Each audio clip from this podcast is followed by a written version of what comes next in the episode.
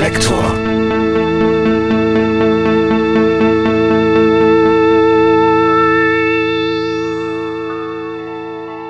Liebe Hörerinnen, liebe Hörer, herzlich willkommen bei Reflektor. Mein Name ist Jan Müller. Hauptsächlich bin ich Bassist bei der Band Tokotronic.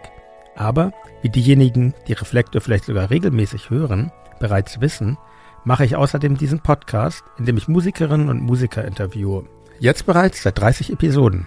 Und für mich war das bisher in wirklich jeder Folge wieder ein Erlebnis. So auch dieses Mal.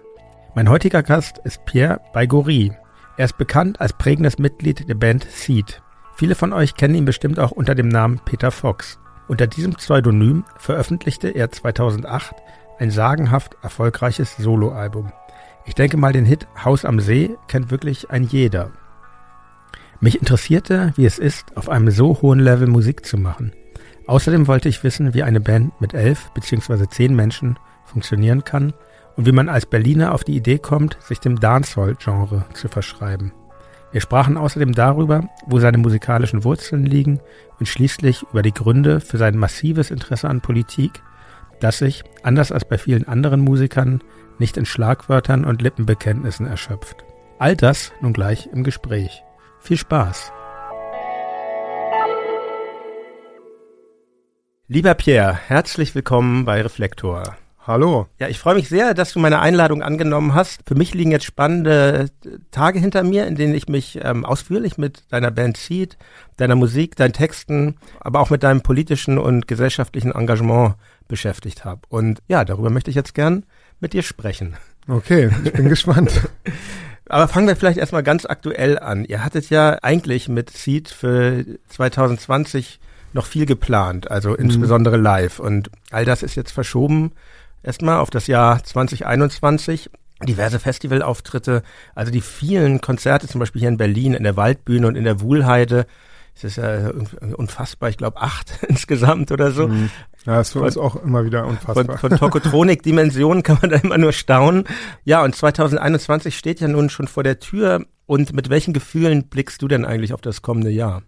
Ja, es ist immer so Tagesform, ne? Also ja. und, und, und je nach Nachrichtenlage und wie die Aussicht so ist so rein wirtschaftlich geht's mir ja gut, dass ich so ein Jahr auch irgendwie überstehe natürlich, aber ähm, psychologisch habe ich dieselbe Kacke am Laufen wie viele andere. Es ist halt irgendwie natürlich frustrierend oder, oder man vermisst es einfach. Wir treten ja jetzt eh nicht irgendwie jedes Jahr ganz viel auf, sondern äh, wir sind ja auch eher eine langsame Band, also mhm. machen alle paar Jahre ein Album und dann tourt man dazu schon so zwei Jahre, manchmal auch im dritten Jahr noch ein bisschen was. Aber ähm, ja, insofern vermisse ich das schon und äh, fehlt mir das auch. Für nächstes Jahr sieht's ja so ein bisschen, naja, also vor kurzem dachte ich so, okay, das wird auf keinen Fall was nächstes Jahr. Ja. Jetzt mal sehen mit diesem Impfstoff, die einen sagen es dort vier Jahre, bis man alle durchimpft. Die anderen äh, sagen irgendwie, ja, bis Sommer 70 Prozent.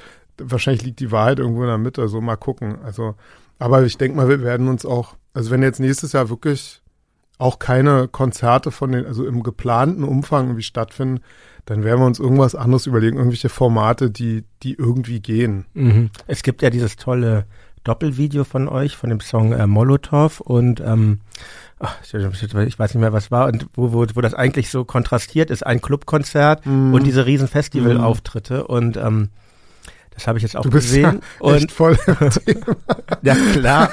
Und aber da dachte ich so, wow, also das kann man sich im Moment gar nicht vorstellen, dass das, dass Menschen wieder so nah beieinander sind und auch mit so guten Gefühlen, wie die dort mhm. auch ähm, zur Schau getragen werden. Also ja, wir haben auch fürs nächste Jahr Konzerte geplant mhm. und und ja, ich glaube, unsere Empfindungen, wo wir da, wie ich eben schon andeute, in unterschiedlichen Größenordnungen unterwegs sind, die sind da ziemlich gleich und man denkt immer, wie wird es denn sein? Was macht man denn? Ja, ist ja, ey, also ich, ich, ich denke, ähm, schon oft drüber nach, was man sonst so machen könnte. Mhm.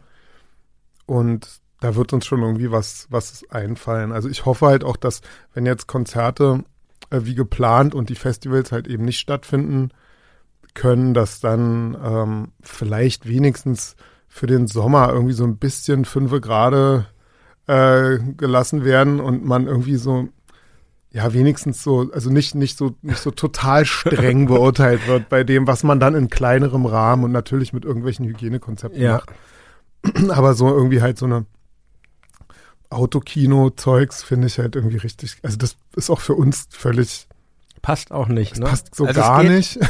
Es gibt so gewisse Hip-Hop-Acts, wo das so okay ist, glaube ich. Ich Ne? glaube auch, das ist Ja. eigentlich nicht okay. Aber ey, das muss jeder selber Ja. entscheiden, so, ne? Aber ähm, ja, wir haben schon überlegt, ob man so, so Chill-Out-mäßig, wie das, wie das früher so war, ne, so, äh, dass man die Leute auf irgendwie Futons legt in gewissen Abstand und das irgendwie so auf so, so, so, so Dub-mäßig so ein bisschen so runterdimmt, aber, aber Ja. irgendwie, keine Ahnung, oder wie so ein DJ-Set äh, äh, über mehrere Stunden oder und äh, keine das Ahnung. könnte zu euch passen. Ich bin Ja. gespannt auf die Konzepte, die da kommen. Oder im Idealfall äh, geht's doch schneller Mhm. Als erhofft. Ja, wir werden es sehen. Mhm. Und aber genau, ich gehe jetzt mal vom Aktuellen direkt zurück zu den Anfängen. Also in meiner umfangreichen Recherche habe ich festgestellt, dass wir beide Jahrgang 1971 sind. Also wir sind That's right. eine Generation.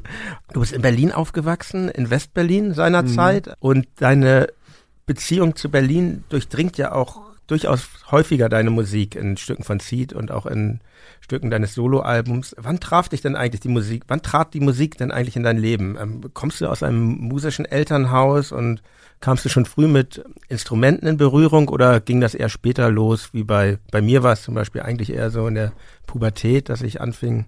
Äh, nee, ich habe schon früh angefangen. Also, ich, also mit dem musikalischen Elternhaus ist umstritten. also mein Vater äh, ist eigentlich gar nicht wirklich äh, ähm, musikalisch, also hat nie ein Instrument gelernt, hat wohl mal, hat erzählt er zumindest in irgendwie so einer Skiffle-Band gespielt, irgendwie nach dem Krieg in Berlin irgendwie. Aber der ist auch schon äh, in Berlin groß geworden. Und ähm, also der, der hat ein ganz gutes Rhythmusgefühl, glaube ich, aber so singen zum Beispiel kann er gar nicht. Und meine Mutter hatte auch mal Klavierunterricht, aber hat jetzt, also die haben auch zu Hause jetzt nicht musiziert oder so. Mhm. Also das waren dann schon eher wir Kids, die dann damit angefangen haben. Aber ich habe tatsächlich relativ früh Klavierunterricht bekommen und, und fand das auch irgendwie ganz gut. Also hat mir auch Spaß gemacht, natürlich das Üben dann immer nicht so, ne? Ja. Aber, aber, aber wenn man dann so ein Stück konnte, dann das fand ich dann schon, schon auch irgendwie gut. So. Und dann so Schülerbands halt, dann schon auch wahrscheinlich wie du in der, in der, in so mit 15 angefangen mit Freunden zu, dieses zusammen mit anderen musizieren, so richtig, das äh, fing dann halt auch so in der Pubertät an. Mhm. Und Da habe ich dann auch alle möglichen Instrumente durchprobiert. So. Und von der Stilrichtung ging das schon alles in so eine Richtung, wie wir sie dann bei Seed erlebt haben? Also Nee. das gar nicht. Mhm. Okay.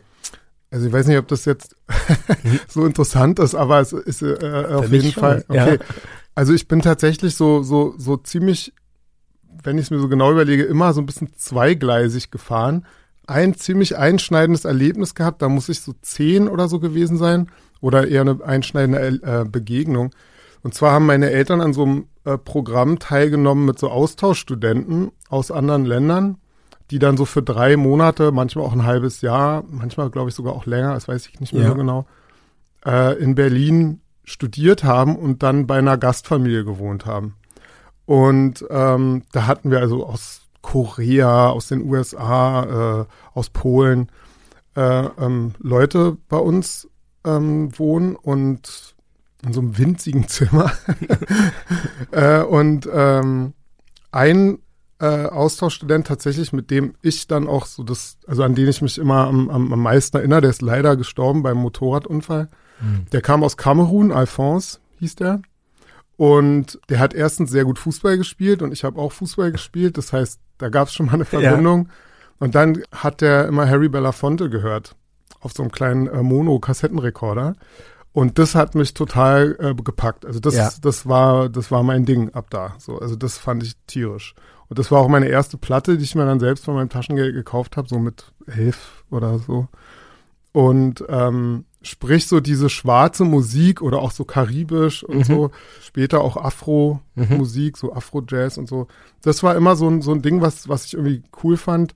Und dann habe ich aber auch ganz, also wie fast, ja, schon die, der Mehr, die Mehrheit so an der Schule bei uns, die haben halt eher so, also die, die jetzt so sich für Musik interessiert ja. haben, eher so Rock. Ja. Also The Clash und, und alles, was damals auch so The Smiths und mhm. was so mhm. angesagt war, so Ende der 80er. Ich fand auch ACDC und Led Zeppelin. Ich fand auch Queen geil. Mhm. Also die, die ersten beiden Konzerte, auf denen ich war, was auch für mich totale Erweckungserlebnisse waren, muss ich sagen, war halt äh, witzigerweise einmal Manu Dibango, das ist so ja. Afro-Jazz, da war ich so mit 15 mit einem Klassenkameraden im Tempodrom damals noch in diesem Zelt. Das hat mich total umgehauen. Das war halt wie so eine Live-Jam mit einer riesigen Band auch. Das hat mich, glaube ich, auch für immer, also riesige Bands sind geil. Da kommt's her. Und das andere war Queen. Mhm. 1986. Oh, da war ich auch, da war ich noch 14. Ich bin ja Ende 71, also da war ich noch gerade so 14. Da ich meinen Vater tierisch überreden müssen, dass ich ja. da hin darf. Bitte schön ohne ihn, sondern mit so Freunden aus meiner Klasse, die schon älter waren ja, also so Rock fand ich geil und dann ja. und halt auch so schwarze Musik. Interessant, weil Queen ist ja auch, ich habe hab die leider nie live gesehen, aber ich habe mal ähm, so ein Live-Konzert mir vor ein, zwei Jahren mhm. angeguckt und ich dachte mir, das ist ein Wahnsinn. Ja, zu viert waren sie ja, glaube ja. ich. Ne? Und ja. was die zu viert da veranstalten, krass, das ist ja absolut krass. das ist also, weil. Das ist echt eine, eine tierische Band. Also die kann man ja, also es gibt ja sehr viele Leute, die Queen hassen und ich verstehe auch warum. Mhm.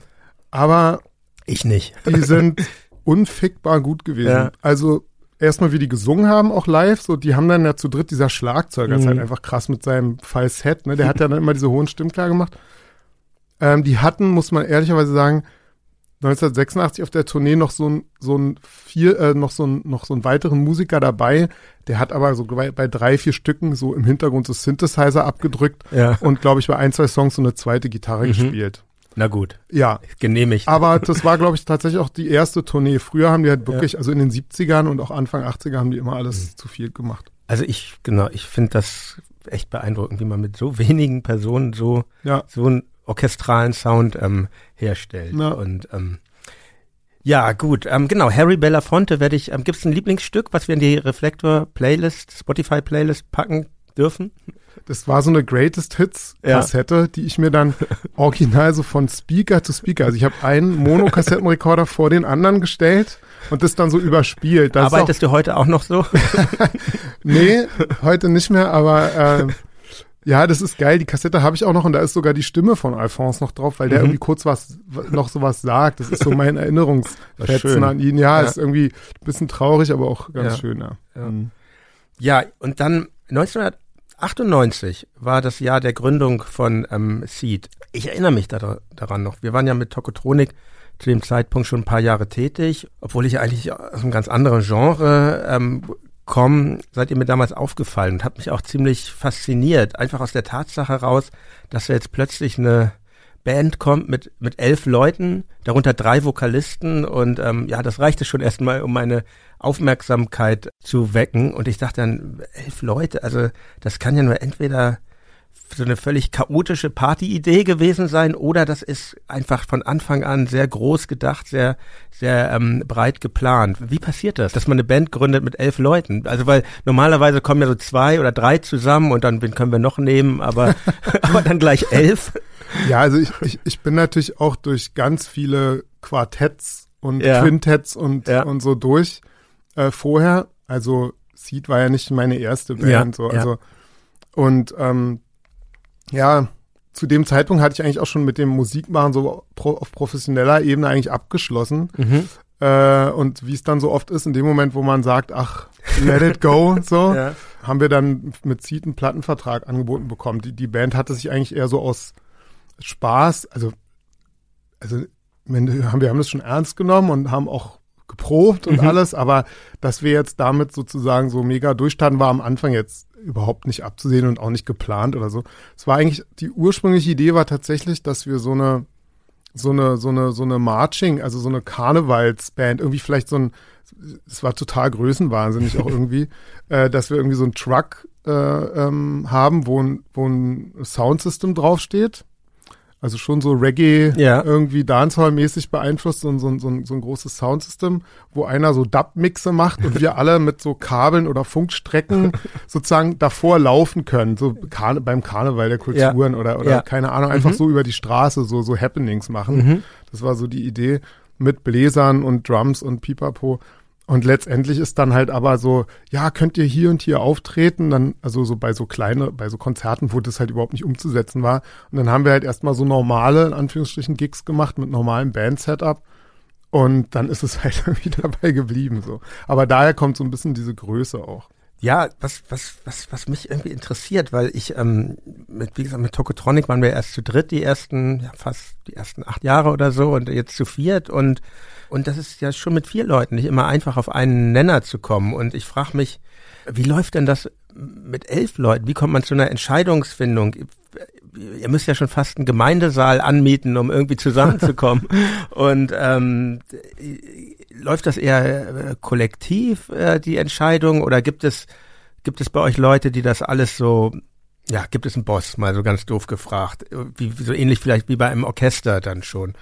Also ganz am Anfang waren wir ein bisschen so organisiert, dass wir drei Sänger, also äh, um, um das mal vorweg zu sagen, ich würde sagen, das Problem sind vor allem immer Sänger.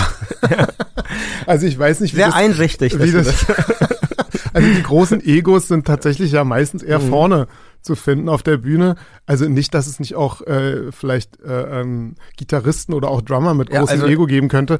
Aber, aber ich würde mal sagen, also zum Beispiel ja, also wenn wir das einzige Problem oder das Problem, was, was du eben angesprochen hast, würde ich tatsächlich immer darauf beziehen, sag mal, wie kann man sich mit drei Sängern einigen? Weil das ist tatsächlich okay, auch das, nicht -hmm. ganz einfach gewesen. Wer singt welchen Part und -hmm. wie und äh, hat, hat jeder immer in jedem Stück irgendwie einen Part und so. Also das waren irgendwie unsere, unsere Kämpfe so. Und die Band, die war total, die war eher hilfreich. Also diese Masse von Leuten war dann eher so ein, guter Katalysator, ja, also dass ah, man, ja. dass man sozusagen, Aha. dass die äh, sch schlichten konnten. Spannend, also habe ich das noch gar nicht betrachtet und ja. ähm, in den Jahren, wo ihr anfängt, war ja eigentlich Hip-Hop so ziemlich in der Krise, wenn ich mich erinnere. Das war so, bevor jetzt dieser ganz große Durchbruch kam. Und ihr seid ja auch so eine andere, in, in einer anderen Kategorie gestartet, dieser Dancehall-Music, die ähm, aus Jamaika ja eigentlich stammt und was ich ganz interessant finde, im Rocksteady, also ihr macht keinen Rocksteady, mhm. ist mir schon klar, aber ich dachte, woher kommt diese Idee mit den drei Sängern? Und da war das ja das sehr, sehr populär. Also ja. die Melodians, die Heptones und die Paragons, also viele. Und die Wailers, also eigentlich ja, ist stimmt, es ursprünglich okay, durch die, vergessen. die Urbesetzung ja. der Wailers waren ja, ja, genau drei Sänger. Mhm. Und das war eigentlich auch so unser, also Frank ja. ist halt mega Bob Marley-Fan. Also mhm. wir waren, wir haben alle viel Bob Marley gehört in ja. unserer Teenie-Zeit, ja. so, aber ähm, für Frank äh, ist das bis heute so die Musik, die er wahrscheinlich als erstes auflegt, wenn er mal Musik hat.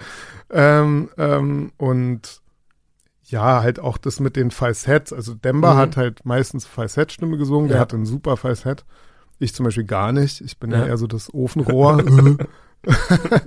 und ähm, ja, das, das war, da kam das tatsächlich so ein bisschen her. Das war jetzt also nicht unbedingt Dancehall-mäßig, mhm. obwohl es auch im Dancehall so Crews gab, also mit mehreren MCs, mhm. aber mhm. das war relativ selten. Was hat denn euer Interesse für, für, für diese Dancehall-Musik geweckt? Das war einfach für euch damals die Musik der, Das kam Stunde, tatsächlich eher von mir. Also mhm. das, die anderen hatten damit vorher, glaube ich, nicht so äh, Berührung, aber ähm, ich habe früher in einer WG am Winterfeldplatz gewohnt. Das ist ja. da ähm, in der Nähe vom Neulendorfplatz. das ist schon echt lange her. Und da gibt's eine Kneipe, Slumberland, die gibt's auch immer noch.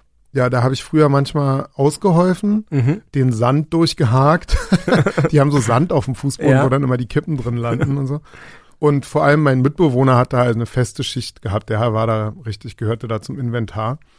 Und ähm, die wurde sehr stark von Afrikanern frequentiert und da lief und auch ein, ein Barkeeper, Jackson, der kam aus Zimbabwe, wenn ich mich richtig erinnere, der hat ähm, sehr viel Dancehall gespielt. Das war damals ganz, ganz frisch. So, da gab es so die ersten Sachen, es war so Anfang der 90er. Das fand ich irgendwie geil. So, das, das ist so total simpel mhm. und irgendwie uns gut zum Tanzen. So, da kommt dann auch irgendwann so das her, dass viele Leute so in Bands dann ähm, halt so in Rockbands tendenziell nicht so die, nicht so tanzen gehen. Und mich hat halt immer auch das in Club gehen und mhm. laute Bässe und sich zu der Musik auch bewegen. Aber eben nicht zu Techno, dazu konnte ich mhm. nie oder hatte ich auch nie Bock zu tanzen. Aber so Hip-Hop und Dancehall, das war halt so, das war halt geil zum Tanzen und das dachte ich dann, hm, das könnte man da vielleicht mit einer Band auch umsetzen. Wobei das tatsächlich äh, lange Zeit für uns ein großes, äh, das war immer eine große Aufgabe, weil das eigentlich digital sein muss, ja, genau, damit es so richtig das, bumst. Mh. ja, das, ich war in den 90ern, ich war mal, ich habe mal einen Urlaub gemacht auf Jamaika, also einen ganz normalen Touri-Urlaub. Mhm. Und das war, ich hatte da auch nicht so die Ahnung von, von, von Dancehall und so. Mhm. Das war gerade so die, für mich war das eher Reggae aber, und Rocksteady mhm. vielleicht noch. Und auf jeden Fall gab es da gerade damals diesen Hit, auf jeden Fall lief das da dauernd von Bounty Killer, Look. Mhm. Und also das fand ich schon sehr, als Bassist insbesondere, mhm. schon sehr, sehr beeindruckend. Ja, vor allem muss man uns eigentlich Open Air hören, ne?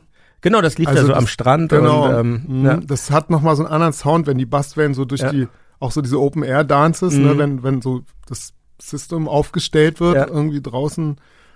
Ähm, das hat so einen ganz eigenen Sound und die Sachen sind auch so gemischt, dass es dort dann halt besonders geil klingt. Mhm. Und ja, sorry, ich hab dich unterbrochen. Nee, ich hab dich, ja. ich dich ja auch, weil du ja gerade, weil du ja gerade sagtest, dass es eigentlich schwierig ist, dieses elektronisch geprägte dann in eine Band zurück zu übersetzen. Mhm.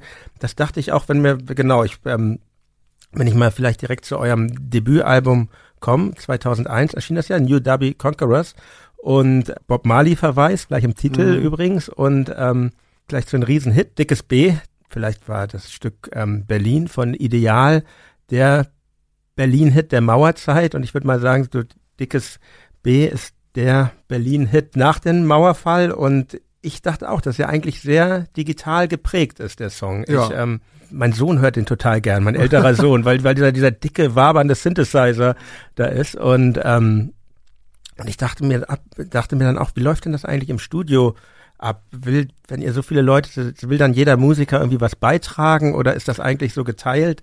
Ja, also da hat sich dann teilweise irgendwie mein äh, diktatorisches äh, äh, durchgesetzt oder ja. also die, die Songs habe ich meistens dann alleine produziert, also diese digitalen zu Hause am, am Computer, weil auch ja. die ähm, eigentlich kaum andere aus der Band das konnte, mhm. wobei ich das auch von Frank und von Reibold, unserem Keyboarder, ursprünglich eigentlich gelernt habe. Also Reibold hat so, hat so Produktionen für, für, ich glaube damals so für Theatermusik gemacht. Der ja. ist damals, mit dem bin ich zur Schule gegangen, den kenne ich so mit am längsten. Und der ist nach Wien irgendwann gegangen, weil er da so Musical oder so The Musiktheaterjobs mhm. hatte. Gleich nach der Schule. Der war so der Erste, der von Musik dann auch so ein bisschen leben konnte. Ja. Und der hat mir dann Logic mhm. irgendwann gezeigt und Frank hatte Cubase. Mhm. Und von denen habe ich dann das mir so ein bisschen zeigen lassen und dann, da war für mich dann auch irgendwie alles vorbei. Also da war ich dann irgendwie erstmal nur noch allein, weil dann hast du ja praktisch die Band im Computer, ja, ne? dann kannst du ja. halt ganz viel machen. Und ähm, es gab sozusagen bei Seed dann immer so die Band-Tracks, die dann auch eher so mit der Band eingespielt wurden. Also ähm, ja, die habe ich auch meistens irgendwie geschrieben, aber die wurden dann schon im Proberaum von der Band zusammen dann äh, äh, ähm, geprobt und dadurch natürlich verändert und umarrangiert und so. Mhm. Und dann so diese digitalen oder die eher, eher programmierten Sachen, die habe ich dann halt einfach angeschleppt. Und äh, ja. Ah ja, ja, okay. Das, und das, das war dann für live halt immer eher so das Ding, dass das ähm, also wobei ich auch sagen muss, ich auf die meisten dieser programmierten Sachen aus der Zeit überhaupt nicht stolz bin. Die finde ich noch ziemlich, sagen wir so, ich bin da äh, durch ein, äh, in einem Stadion, wo ich eigentlich noch nicht so weit war, gleich auf Platte gepresst worden, mhm. wobei, wo man sich so bandmäßig halt über Jahre erstmal so äh, die, die, die Skills aneignen konnte und mit der Bühne sozusagen erproben und so, ja, okay, das können wir, das können wir nicht und so. Und mit den programmierten Sachen und auch mit dem deutschen Rap, also oder diesen mhm. Sprechgesang, das habe ich vorher eigentlich gar nicht gemacht. Das war bei Seed tatsächlich der Anfang. Und das ist dann halt auch gleich veröffentlicht worden. Da sind auch auf jeden Fall so Sachen bei, wo ich heute denke, oh, war ist das scheiße. Bist du da so ein sehr selbstkritischer Typ? Würdest du dich so sehen? Ich bin allgemein kritisch, glaube ja. ich. Also ich finde bei, bei mir natürlich und auch bei anderen, also schnell Sachen langweilig mhm. oder nicht gut und das ging mir halt immer so, wenn ich dann irgendwie Sachen fertig hatte und dann haben wir die gespielt oder halt veröffentlicht, dass ich teilweise nach drei Wochen schon fand, oh, der Song ist ja so scheiße. Also so, die spielen wir dann halt live nicht, da ja. kann man dann so okay. ab, absehen, was die, was die Band, also es geht da auch nicht nur mir so, ne, auch ja, andere aus ja. der Band finden dann auch den oder den Song mhm. vielleicht nicht so hot, so, ne, und dann spielen wir die halt live nicht. Aber auf Platte sind sie halt draußen. Ja, also ich finde das ja vielleicht macht das auch so ein bisschen den Zauber aus von diesen frühen Seed-Sachen, dass das eben noch so seine dass das eben Ecken und Kanten hat. Also klar, man entwickelt sich weiter als Band, aber das ist doch eigentlich bei so einem Debüt immer ganz cool, wenn man, wenn man auch merkt, da hat jemand jetzt erstmal so angefangen mit mhm. und gerade so dieses Genre Dancehall, das gab's ja eigentlich in, in Deutschland vorher nicht. Und die Texte sind ja von den früheren Alben sind ja Deutsch und Englisch gemischt. Genau, und, die ähm, kamen eigentlich vom Englischen. Mhm.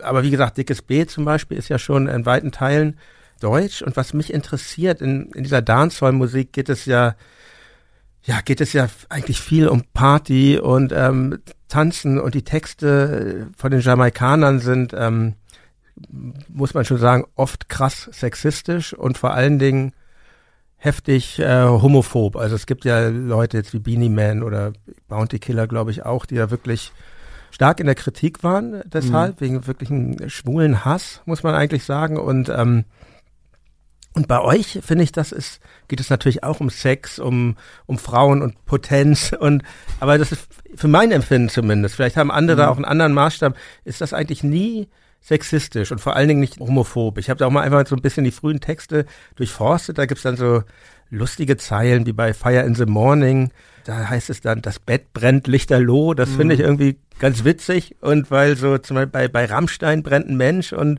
bei euch ähm, wird der, der Brand durch menschliche Aktivität in Gang gesetzt. Das finde ich irgendwie angenehmer mhm. im Vergleich. Und das Angreifbarste, was ich in Bezug auf Homosexualität fand, war ähm, im Psychedelic Kingdom, sonntags gehen wir in die Wanne, nicht mit jedem, aber jeder. So, und das finde ja. ich ja total niedlich und schön und Habt das ihr war ja auch auf keinen Fall gegen Schwule. Nein, nein, genau, das empfindet man, glaube ich, auch nicht. Man geht halt so. nicht mit jedem in die Wanne, ne? ja. So, ah, ja, gut, mit jeder dann eigentlich auch nicht. Genau, Aber also, habt ihr euch über dieses Thema, weil das ist ja schon ein, mhm. Thema, so dieses. Ähm, das kam eigentlich da, echt immer von, also muss ich echt sagen, von außen. Das habe ich mir damals, ja. haben wir uns da nicht so einen Kopf drum gemacht. Mhm. Also die Texte, die wir geschrieben haben, sollten natürlich ein bisschen unsere Welt widerspiegeln mhm. und jetzt nicht die jamaikanische Ghetto-Welt, ne, die einfach echt hart auch ist. Ja. Du meinst, und, es kommt auch irgendwo her. Ähm, ja. ja, ne, ich, also sagen wir mal so, es, es ist echt jetzt ein ganz schwieriges Thema. Da, mhm. da, da. Erstmal hat die Insel eine krasse Energie. Da ist einfach wirklich viel Energie. Wie viel Musik die Insel hervorgebracht hat, also rein kulturell ist es schon mal ziemlich krass. Aber da ist auch irre viel Frust, da ist viel mhm. Armut. Ich meine, das ist eine kleine Insel, ja. die durch die ähm, USA auch wirtschaftlich total fertig gemacht wurden. Also die letzten paar ähm, Bananen durften die dann auch nicht mehr exportieren. Äh, da hat dann Chiquita auch noch gesagt, nee, äh, das, die haben original äh, UK verboten, jamaikanische Bananen einzuführen, weil die haben das nämlich noch gemacht, obwohl die eigentlich zu teuer waren. Und, mhm. und Chiquita hat dann äh, also die USA einen richtigen Handelskrieg geführt.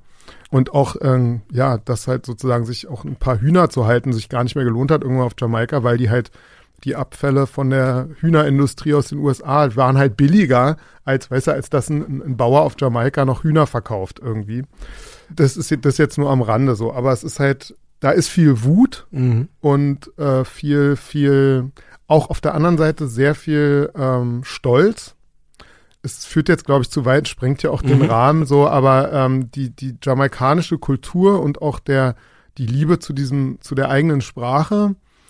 Ich bin kein Historiker, ja, aber also auf Jamaika wird viel darüber erzählt, dass die Jamaikaner auch dadurch, dass sie sich viel mit Piraten verbündet haben, also geflohene Sklaven, die mhm. Maroons haben sich irgendwie äh, viel mit Piraten, die gegen die Krone sozusagen vorgegangen sind, zusammengetan und dadurch herrscht auf Jamaika, sagt man bis heute, so eine sehr fuck you, äh, revolutionäre, rebellische Attitüde. So, die, das, ähm, ich finde, da ist was dran und das kann man auch teilweise nachvollziehen. Aber das ist natürlich auch nicht alles. Das ist auch nur ein Kapitel mhm. aus der Geschichte, so. Aber natürlich ist, ist irgendwie Bildung und alles nicht auf dem Stand, wie man das jetzt aus einer äh, westlichen bürgerlich äh, äh, geprägten Gesellschaften mit viel Mittelschicht kennt. Und dieses Slackness, du hast gesagt, viel Sexismus, das sehe ich zum Beispiel ein bisschen anders. Also die Texte sind hart, hart mhm. sexuell, ja. aber auch immer in beide Richtungen. Also okay. klar prahlt der Mann mit seinem unglaublich harten Schwanz, aber die Frauen, also es gibt ja auch so weibliche MCs machen das genauso. So, mhm. also es ist so ein bisschen, da ist, das ist einfach viel sexueller, viel mhm. sexualisierter alles, der, die ganzen Sprüche. Auch auf der Straße, wenn du so, also wie die flirten und ja. so, ist halt auch einfach ganz anders. Mit der Homophobie möchte ich jetzt auch nicht sagen, dass ich jetzt genau weiß, wie und warum. Eine ähm, Erklärung, die man immer hört, ist halt, das ist die Abwesenheit der Väter, das halt durch die Sklaverei und so mhm. und durch die ähm, doch sehr irgendwie dysfunktionalen Familienverhältnisse halt eigentlich immer alles an den Müttern hing und die Mütter halt die äh, ähm, Kinder alleine aufziehen und irgendwie diese Homophobie irgendwie so ein, so ein, ja, sich so eine Selbstbestätigung der Männer ist, so. Ähm, ist jetzt ein Erklärungsmuster und ich muss auch sagen, es ist auch inzwischen auch in Jamaika größtenteils durchgedrungen. Vielleicht auch, weil die Stress bekommen haben, die Künstler im Ausland, gerade in Europa, dass sie hier nicht auftreten konnten. Insofern weiß ich jetzt nicht, ob das wirklich äh, total verinnerlicht ist oder eher so ein politischer Move, ja. dass man jetzt so eine Texte nicht mehr findet, weil also ja. das war schon so ein Ding aus den 90ern. Ne? Also mhm. inzwischen wirst du von den meisten Künstlern eigentlich keine schwulen, feindlichen mhm. Texte mehr, mehr finden. Ist jetzt sehr nee, viel das, so. Ich finde das, ja, aber ich finde das sehr interessant. Ich möchte das auch gar nicht entschuldigen, ne? Da ist mhm. viel Ignoranz, mhm. die einen ja auch als deutsches Kind oft auch so ein bisschen angezogen hat, ne? Die sagen einfach so Sachen und machen sich ja, keinen klar, man Kopf. Kann, ne? man, kann, man kann die Eltern schockieren. So ist das ja. Äh, ja, so ich wollte eigentlich gar nicht meine Eltern schockieren, ja, aber, aber, natürlich so eine gewisse Biederkeit, die, die ich auch von zu Hause äh, äh, ähm, sozusagen mitbekommen habe oder die einfach in Deutschland oft so so mhm. einfach einfach am Start ist. die hat natürlich durch allgemein, durch Rockmusik, aber speziell durch schwarze Musik und durch den Sex und vieles, was da halt so eine Rolle spielt, äh, natürlich wurde die total aufgebrochen oder, oder war das einfach, hat man sich sehr damit identifiziert. So die die Attitude von vielen schwarzen Bands, selbst die Rockbands fand ich irgendwann cooler. Also ich fand dann die Bad Brains halt auch cooler als unfassbar als also. irgendwie äh, äh, äh, die Ramones oder ja. oder ähm, die absolut also Bad Brains waren einfach die absoluten Chefs. Dieses dieses x-beinige ja. von manchen handelsüblichen Punkbands, ne, so ein bisschen dieses Bier saufen und mhm. x-beinig da rumstehen äh, fand ich dann irgendwann auch nicht mehr so sexy und dann hat man so andere Bands gesehen. Fishbone war so eine Band, die mich mhm. auch von wegen große Bands sehr ja. geprägt hat.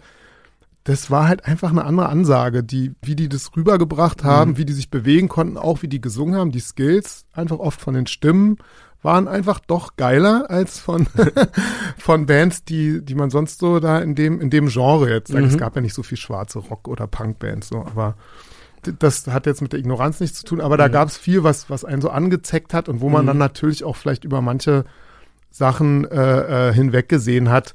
Die Texte muss, ich muss sagen, für mich auch zu der Zeit nicht so eine große Rolle gespielt. Es war eher der ja. Vibe, der Flow, die mhm. Bässe und ja, so. Die sind ne? ja auch meist auf Patois, oder? Und ähm, ja, ja, genau. ich spreche die Sprache zumindest nicht. Ja, ja. Und ähm, genau, ist ja auch ähm, dann irgendwie so ein bisschen kodiert, aber ich finde halt, was ich halt, ähm, was ich interessant finde, dass ihr es eben nicht einfach kopiert habt, sondern dass ihr es anders gemacht habt.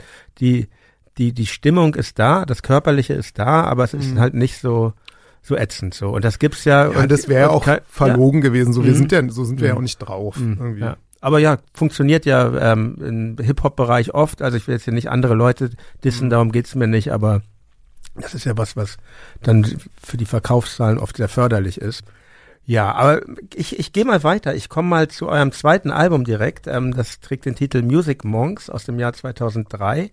Erstmal muss ich sagen, nur mal kurz nebenbei, dieses, äh, das, das Video zu What You Deserve is What You Get finde ich ja ganz herrlich, wo ihr da als Steinzeitmenschen in die Stadt einfällt. Das ist, das äh, spiegelt auch ganz schön äh, die Energie wieder, die diese diese, diese Band Seed hat. Und ähm, dann ist da ein Song drauf, den ich ganz äh, toll finde. Release heißt der.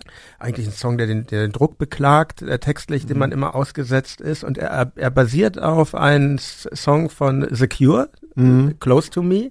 Äh, ich liebe The Cure sehr. Vielleicht ist mir deshalb der Song dann auch noch näher. Und was ich total witzig finde, das wollte ich erstmal äh, fragen, da ist ja sogar eine Zeile drin, Music is the Cure. Ähm, ist das dann eigentlich Zufall oder ist das so eine verstecktes, äh, versteckte Huldigung? Nee, das war auch gar nicht so versteckt, weil der, also der, der Beat hat auch eine interessante Geschichte, also ja. interessant für die, die dann an dem Thema allgemein interessiert sind das war, also das war zum Beispiel ähm, ein, Instrumental, was aus Leipzig kam. Von, da gab es ein Label äh, von den äh, Top-Brüdern äh, oder Cousins. Ja. Äh, Lani Top, der hat früher bei Messer Banzani gespielt. Ich weiß nicht, ob du die Band kennst. Ja, vom Namen ja auf jeden Fall. Das war Ähm, doch so in den. Der Ja, hat ein ja. Label gegründet, Jamaican Records. Ja. Der war viel in Jamaika, der war auch mit einer Jamaikanerin verheiratet und so. Und ähm, der, dessen Cousin hat, hat den Rhythm gebaut, also Rhythm heißt Instrumental. Ne?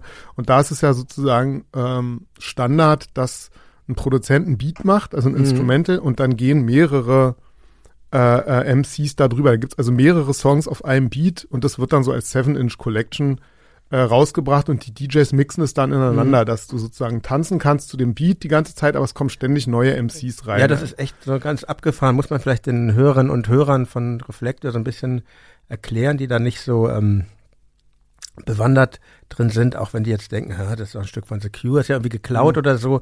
Das ist ja, wie du eben sagst, eigentlich ganz normal, dass diese Rhythms sehr oft äh, verwendet werden. Ähm, Mhm. Ich, äh, genau, ich, ich würde auch gerne ein, ein, wir werden auch so ein Rhythm ähm, in die Reflektor-Playlist nehmen. Ich dachte da an, an Real Rock, das ist, glaube ich, so fast der bekannteste Rhythm, den es gibt von Studio One aus den Mhm. 60er Jahren. Und wenn man das hört, es ist einfach so unfassbar bekannt und vertraut, ähm, weil da gibt es, glaube ich, über 300 Songs, die auf diesem Rhythm beruhen. Mhm. Und äh, ich Ja, hab dich genau, also unterbrochen. der, ähm, der Q-Rhythm, der war uns dann, also der, den, der von Jamaican Records, der war uns dann ein bisschen zu, ja, bisschen zu kalt von der Soundästhetik her, aber diese Idee mit dem, also wir haben unseren Song erstmal da drauf geschrieben, aber äh, haben dann sozusagen den Rhythm nochmal seedmäßig ja. gerelickt, also sozusagen nochmal Ge- was? äh, also geremixed sozusagen Ah, ja, und äh, haben dann äh, den auf unser Album gepackt. Aber da sozusagen auf diesem quasi auf diesem Song gibt's noch bestimmt sechs, sieben andere. Die kann man auch immer noch auf 7-Inch, glaube ich, kaufen. Mhm. Weiß nicht genau, aber Das muss man ja auch dazu sagen, dass in, in, in dieser Reggae-Dancehall-Kultur die 7-Inch sehr hohen Stellenwert ja, hat. das Medium ist, glaube ich, auch ja. der einzige der Welt, wo das so lange sich noch gehalten hat.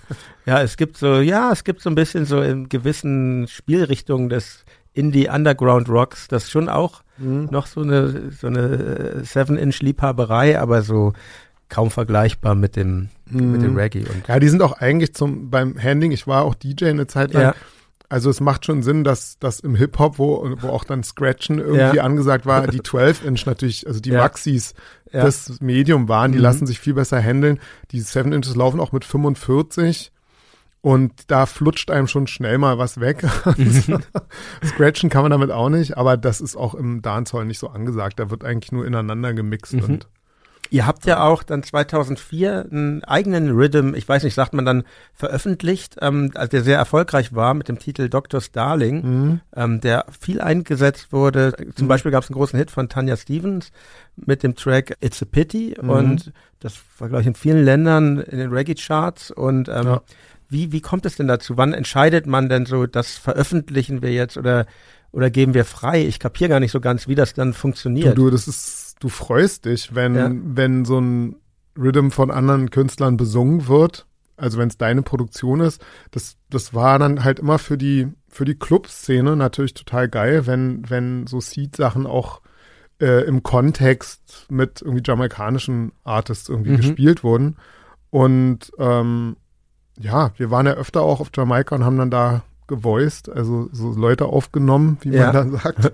äh, und ja, das, Mann, das war für uns total Ritterschlag, ne? Also, also der, das war dann einfach geil, wenn die da drauf gesungen haben und dann dieser Song von Tanya Stevens sogar dann auf vielen Best-of Reggae-Samplern aus der Zeit auch mit drauf war. Mhm. Halt unser Song leider nicht. Aber das war dann egal. Also Ja. ich als Produzent habe mich dann schon da sehr, sehr gefreut, dass der Beat halt äh, genommen wurde. Und auch ähm, Jerome, der den Bläsersatz dazu geschrieben hat, äh, war dann sozusagen auch auf einmal irgendwie in der Reggae-Welt mit seinem Bläsersatz. Das wusste jetzt wahrscheinlich niemand. Ah, das waren Leute aus Berlin, so ist ja auch scheißegal. Aber für uns selbst war es natürlich total geil und äh, hat uns total stolz gemacht. An dieser Stelle sei mir eine kurze Unterbrechung gestattet. Ich möchte euch nämlich mitteilen, dass ihr dem Label 4000 Hertz und auch mir Unterstützung gewähren könnt, indem ihr uns mit einer Mitgliedschaft im Club www.4000herz.de helft. Für wenige Euro im Monat könnt ihr mit dafür sorgen, dass hier langfristig ein sehr schönes und tolles Programm bestehen bleibt und dass es vielleicht sogar noch besser wird. Außerdem könnt ihr meinen Podcast bei Apple Podcasts kurze Rezensionen und Sternchenbewertungen hinterlassen. Wenn ihr das macht, freue ich mich wirklich ganz besonders. Und jetzt geht es auch schon weiter mit dem Interview.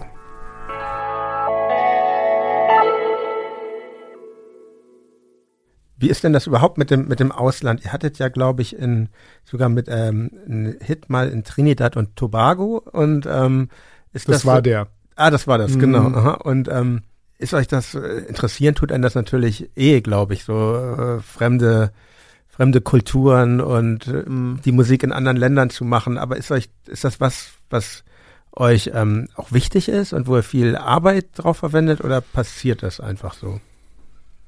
Es war zumindest damals irre wichtig für mhm. uns.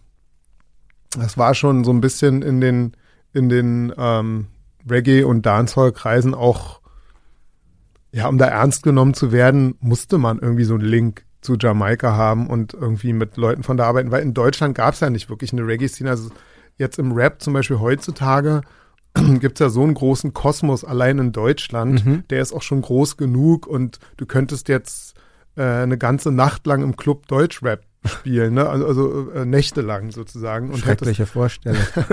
ja, gut. Nein, also du bist ja auch nicht mehr 18. Ne? Ja. äh, aber ähm, ja, genau, also ich persönlich fände jetzt nur deutschen Rap zu hören im Club auch nicht geil, aber aber äh, äh, das Material wäre jetzt ja. da, ne? Und das war damals halt auch von entsprechender Qualität. Ja, also, genau mhm. und auch irgendwie ja genau soundmäßig einigermaßen amtlich und mhm. so, ne, dass das irgendwie auch klar geht. Und das war damals halt nicht so und im Dancehall schon gar nicht. Ähm, da gab's D-Flame, das war auch der erste, ehrlich ah, ja, gesagt, ich der noch. auf Parkuhr und so, ne? Ja, ja, ja. Äh, den Song kenne ich jetzt nicht, aber Die Flame war ehrlich gesagt, weil du vorhin gesagt hast, wir waren so die ersten. Also ja. der erste, den ich mitgekriegt habe, der auf Deutsch Dancehall gemacht hat, war Die Flame mhm. aus Frankfurt. Dann gab's Gentleman, wobei der ja auf Englisch äh, gesungen hat. Der war ja wirklich sehr, sehr, also 100% äh, Jamaika orientiert, mhm. also viel mehr als wir jetzt. Ja, ja. Der hat ja auch mit Frank, glaube ich, mal ein du Duett gemacht dann und ähm, ja, aber ja. erst viel später, also ja, jetzt ja. Vor, vor ein paar Jahren. Ja, nee, fällt mir ja. auf jeden Fall genau. Klar. Und mhm. insofern ähm, war das für uns schon wichtig, dass wir irgendwie mit auf Rhythms mit drauf waren, auf denen auch Jamaikaner gesungen haben, damit wir halt auch im Club mal äh, liefen. So. Ja. Im Jahr 2005 erschien dann euer drittes Album Next. In den echt lustigen Text äh, Schwinger heißt es zum Beispiel in Berlin hört jede Queen Seed, aber auch Frau Müller weiß, in New York sind wir dicker als Jigger, Seed in Paris, in New Orleans und Manila. Wegen Seed sagte Kennedy, ich bin ein Berliner. Also ich finde das echt so diese, diesen sympathischen Größenwahn finde ich super. Und ähm, es findet sich aber dann auch die Zeile, ähm, Seed Sound macht kleine Typen groß. Ist es dir eigentlich wichtig, mit deinen Texten einen positiven Impuls zu setzen, Menschen Mut zu geben? Gute Frage. Ja, also ich bin schon von Natur aus jetzt nicht so ein negativer Typ auf jeden Fall. Mhm. Aber natürlich habe ich wie alle auch die, die irgendwie Depri-Seiten und die melancholischen Seiten. Aber ja, ich meine, beim Song, wo es um Party geht, äh, was bei dem definitiv der Fall ist, kann man halt schlecht dann irgendwie noch gleichzeitig eine äh, große melancholische Note setzen. Ne? Das ist, muss man dann halt in anderen Songs machen. Also das mache ich auch gerne und ich finde auch, ja, also so ein rein positiver Happy-Song ist dann auch keiner, der so eine irre lange Halbwertzeit hat, glaube ich. Mhm. Obwohl, ja, gibt's, also ja, nee, weiß ich, kann ich ja, doch, ich hab gar das, nicht sagen. Ich habe das Gegenbeispiel. Ähm, Gleich. Also Aufheiterung. also in Berlin hat man ja nicht so viel Sonne, ne, übers Jahr gesehen. Richtig. Da, da, äh, ähm, mehr als in Hamburg. Ja, ein bisschen mehr als in Hamburg. Genau. Ja, weiß ich nicht. Also inzwischen gerade so eine so eine reine Dur-Seite, ja, mhm. hätte ich jetzt inzwischen nicht mehr so einen Bock drauf, glaube ich. Also fand ich aber äh, vor 20 Jahren noch völlig okay. Ja. So, also ich glaube, da hat sich auch, ich weiß nicht, ob es am Älterwerden liegt oder so. Also, aber also die melancholischen oder ein bisschen düsteren Songs gab es ja also, bei Seed auch immer mal zwischendrin. Auf, auf meiner Soloplatte auf jeden Fall. Aber äh, und jetzt auch in letzter Zeit bei Seed wurde es, glaube ich, auch tendenziell vielleicht so ein bisschen molliger. aber, ja, aber da ähm, werde ich noch drauf ja, zu sprechen kommen. Ich, aber zu Dancehall, Mhm. Also klar, entweder man, man lässt irgendwie Aggression raus, aber dann kann, das ist ja auch irgendwie okay, wenn das immer kontrapunktisch ist. Der, der Beat muss ja nicht auch immer total happy sein Ja. und dann der Text auch. Es kann ja mal das eine so Mhm. und das andere so sein. Ja, ich, ja, ich würde halt sagen, da kommen wir auch dann bei den späteren Alben und bei dem Soloalbum noch drauf. Ich glaube, ihr habt halt euren, ähm, euer textliches Feld sehr stark erweitert und das ist, glaube ich, das macht auch eine Band, ähm, eine erfolgreiche Band aus, dass man nicht irgendwie auf der Stelle stehen Mhm. bleibt und das aber genau, jetzt, wenn ich jetzt beim Album Next noch bin, da ist man teilweise noch in einer anderen Welt und, und das, ähm, mir ist damals, ich war ein totaler Fan von, von eurem Song Ding, vor allen Dingen in, vor allen Dingen in Verbindung, ja, vor allen Dingen in den Verbindung mit dem Video.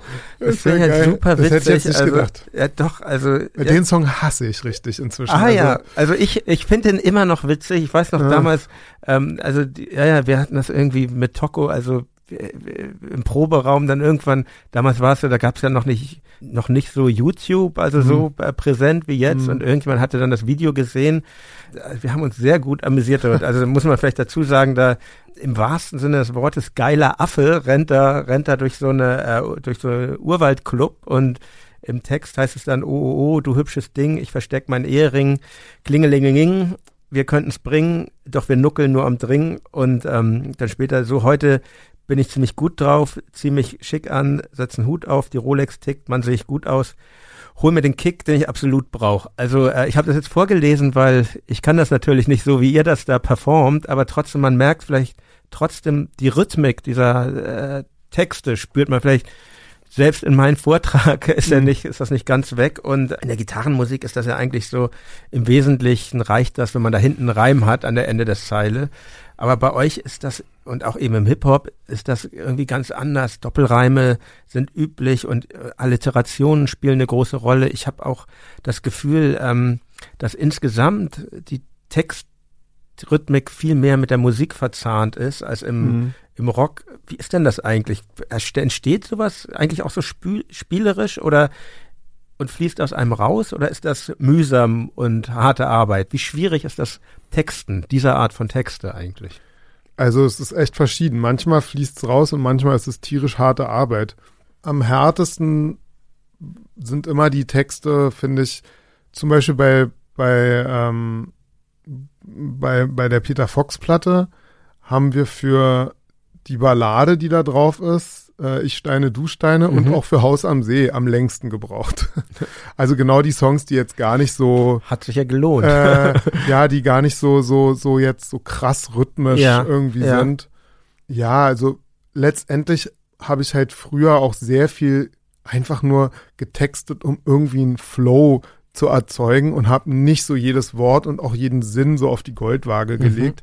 Inzwischen ist es nicht mehr so. Also inzwischen, ähm, was heißt, es muss jetzt nicht alles immer den mega Sinn haben, aber also inzwischen ist mir wichtiger, dass der Text auch irgendwie so einen gewissen Vibe hat. Mhm. Also so, so, das war mir früher teilweise egal, beziehungsweise da war ich auch schneller zufrieden, muss ich auch echt sagen. Also es gibt so, setzen Hut auf, ja. Damals haben wir halt mit Seed so, so, ähm, so Outfits gehabt auf der Bühne, wo tatsächlich auch teilweise so Hüte mit dabei waren, deswegen hat es irgendwie Sinn gemacht. Aber ich setze mir natürlich niemals einen Hut auf, wenn ich in den Club gehe. Ja? Also das, das ist, wirkt für mich fast so, so äh, äh, irgendwie 20er Jahre mäßig, ne? So, so die, die Kreissäge oder was die Leute da so aufhatten. Ähm, sowas würde ich halt jetzt einfach nicht mehr texten, weil es wäre mir nicht, der, der Vibe stimmt nicht. Ich setze Ja. mir keinen Hut auf, weißt du so. Das war halt dann nur so für den Reim. Und außerdem, ich finde den Song auch viel zu hektisch. Der Beat ist mich zu hibbelig. Also das, das Der Song ist hättest gut. du, ich hätte jetzt gedacht, du, du sagst Aufstehen, ist irgendwie ein Song, den du gut findest. Weil den finde ich zum Beispiel auch bis heute noch gut. Von, der ist ja auch aus der Zeit, so Mhm. 2005. Mhm. Den der kann ich immer noch hören und den spielen wir auch gerne live. So, den finde ich irgendwie gut. So Ding ist echt so, die Ja, Fans lieben den halt. Und deswegen spielen Ja, wir den auch immer auch. noch, zumindest zur Hälfte. Wir remixen den auch immer. so mit anderen Beats, weil uns dieser Beat so auf den Sack ging. Ja.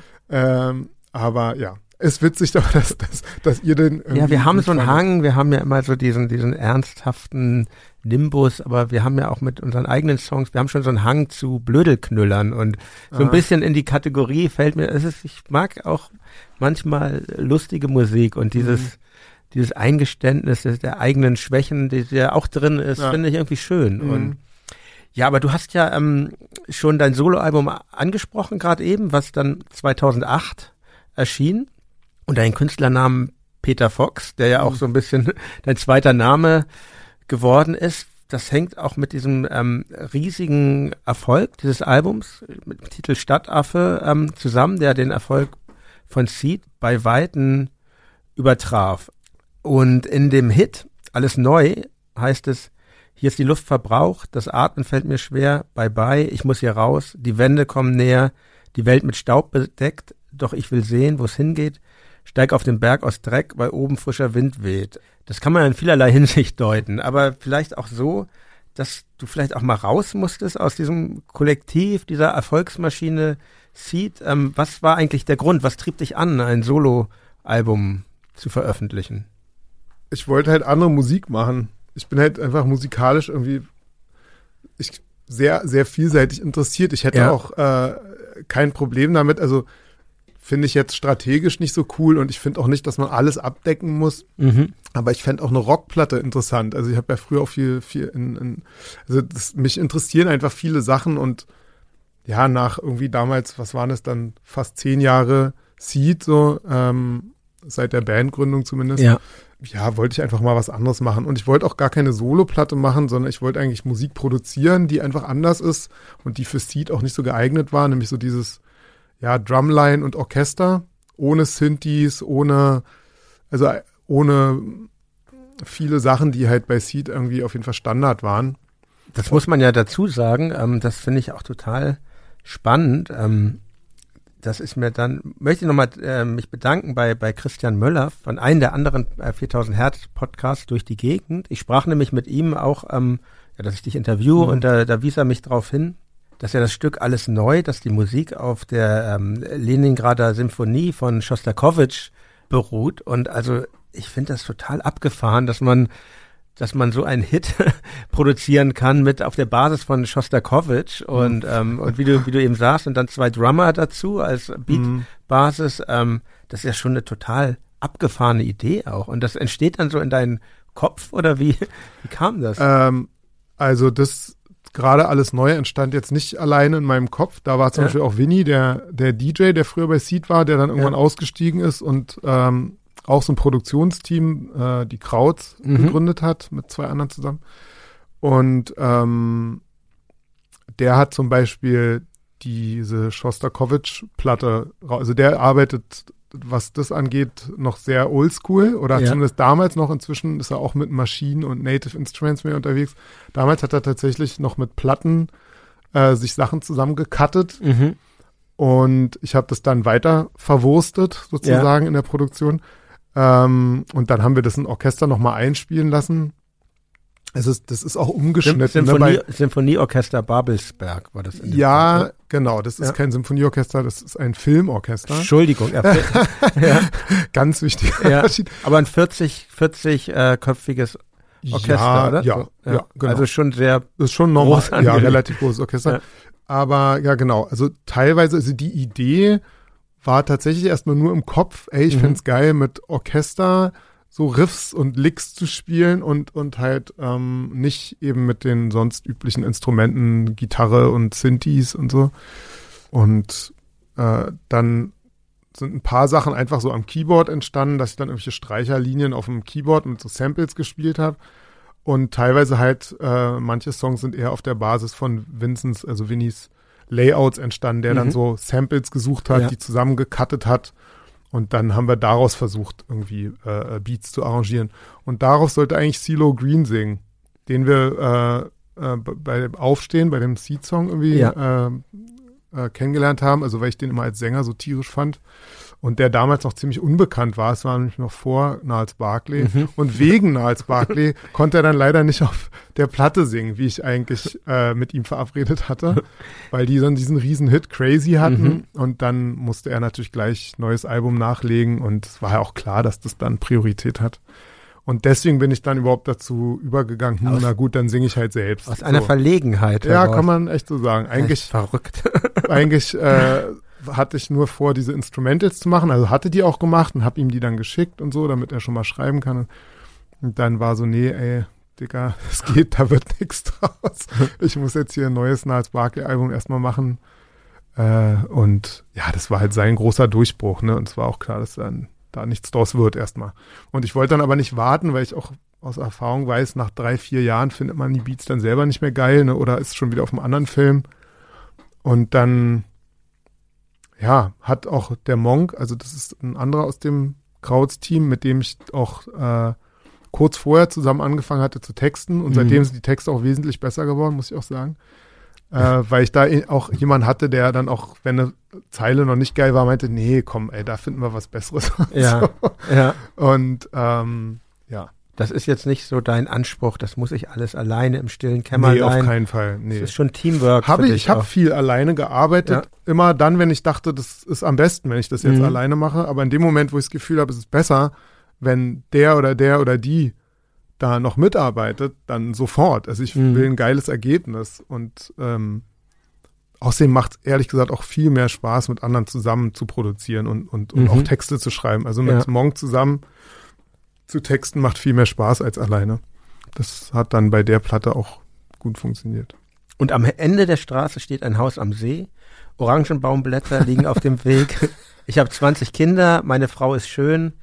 Hm, alle kommen vorbei, ich brauche nie rauszugehen. Das sind Zeilen aus dem Hit Haus mhm. am See. Ähm, ich glaube, dass das Lied irgendwie die Sehnsucht eines jeden trifft. Vielleicht auch ein Grund des Erfolges, äh, vor allem aber eines jeden Stadtbewohners und ähm, und es ist auf jeden Fall sehr massenkompatibel. Und du hast selber mal darüber irgendwann später gesagt, was für ein Spießerlied eigentlich. wie, wie ist, wie ist das so ein Song, wenn so ein Song sich so ähm, selbstständig macht irgendwann, so dass er aus jedem, was man ihn auf der Straße überall hört und jeder ihn kennt, ist ähm, und Heino ihn auch covern will. Ach ja, zum Beispiel, genau. Also es ist wirklich, wenn ein Song so ein Eigenleben entwickelt, mhm. meine ich, ist das dann irgendwie dann irgendwann nicht mehr dein Song oder magst du ihn immer noch? Nee, den mag ich auch nicht mehr. Den, den mochte ich auch schon auf der Peter Fox Tour irgendwie nicht. ja. Aber das liegt daran, dass der, also der hatte, der hatte, als wir den gemacht haben, und ich, also sagen wir so, ich will den, der ist, der ist mir nicht peinlich, ne? Mhm. Das, das kann ich jetzt nicht sagen. Der ist mir ein bisschen zu, dim, dim, dim. So ein bisschen zu schunkelig. Ja, okay. So, der hat so einen Schunkelfaktor. Zu gemütlich. Zu gemütlich, mhm. genau. Irgendwie finde ich ihn dann doch ein bisschen zu, zu gemütlich. Ich finde aber, also sagen wir so, ich habe mit, mit, mit David, also mit Monk, auch immer so ein, wir stehen auch so auf 30er Jahre und so, mhm. so, so, so eine gewisse Art zu texten, die, die damals, wo, da gab es ja auch ganz getrennt Komponisten und Texter, ne? Mhm. So eine Art zu texten, die auch so zeitlos irgendwie ist. Darauf stehe ich schon irgendwie und er auch. Und das, hat der Song auch, ist uns in der Richtung, glaube ich, echt gut gelungen. Mhm. Aber für das, was ich auch eigentlich irgendwie gut finde, ähm, also so einen gewissen Bums, den die Musik irgendwie gerne auch haben soll, äh, da da passt er halt irgendwie nicht so gut rein und, und ja, auch durch dieses Haus am See, dieser, dieser, dieser Traum, der irgendwie dann durch das Haus am See erstmal so materialistisch irgendwie rüberkommt, wobei es darum in dem Lied eigentlich nicht geht, aber ich glaube, so wurde der dann doch vielfach rezipiert und ich verstehe auch, dass man den erstmal so verstehen kann. Ja, Haus am See und dann ist alles schick, so.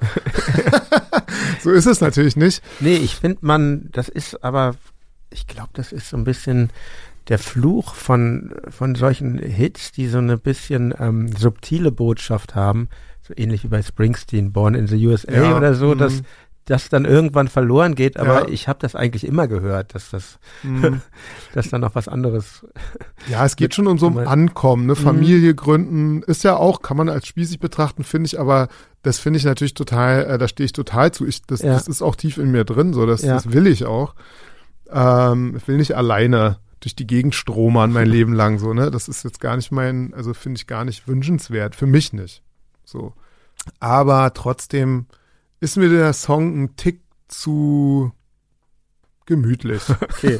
Ansonsten, ansonsten fällt mir auf, die Themen des Albums sind ja eigentlich viel ernster insgesamt, als es bis dato bei Seed war. Ähm, es geht, es geht teilweise um die eigenen Abgründe, wie beim Song wie das zweite Gesicht, um Verzweiflung bei Kopf verloren, Beziehungsprobleme, das von dir angesprochene Ich-Steine, Du-Steine und selbst die Party-Songs sind irgendwie teilweise apokalyptisch. Zum Beispiel ähm, der letzte Tag, äh, die Zeile Shake Baby, Baby Shake, bis uns der Himmel auf den Kopf fällt. Ähm, Habe ich das so, würdest du das unterschreiben? Und ähm, falls ja, wie erklärst du dir das?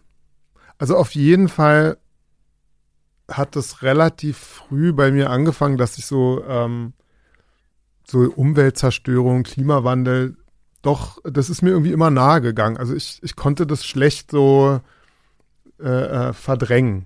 Mhm. Also äh, ich kann es natürlich schon verdrängen und ich mache auch immer noch gerne Party und habe gute Laune. Ja.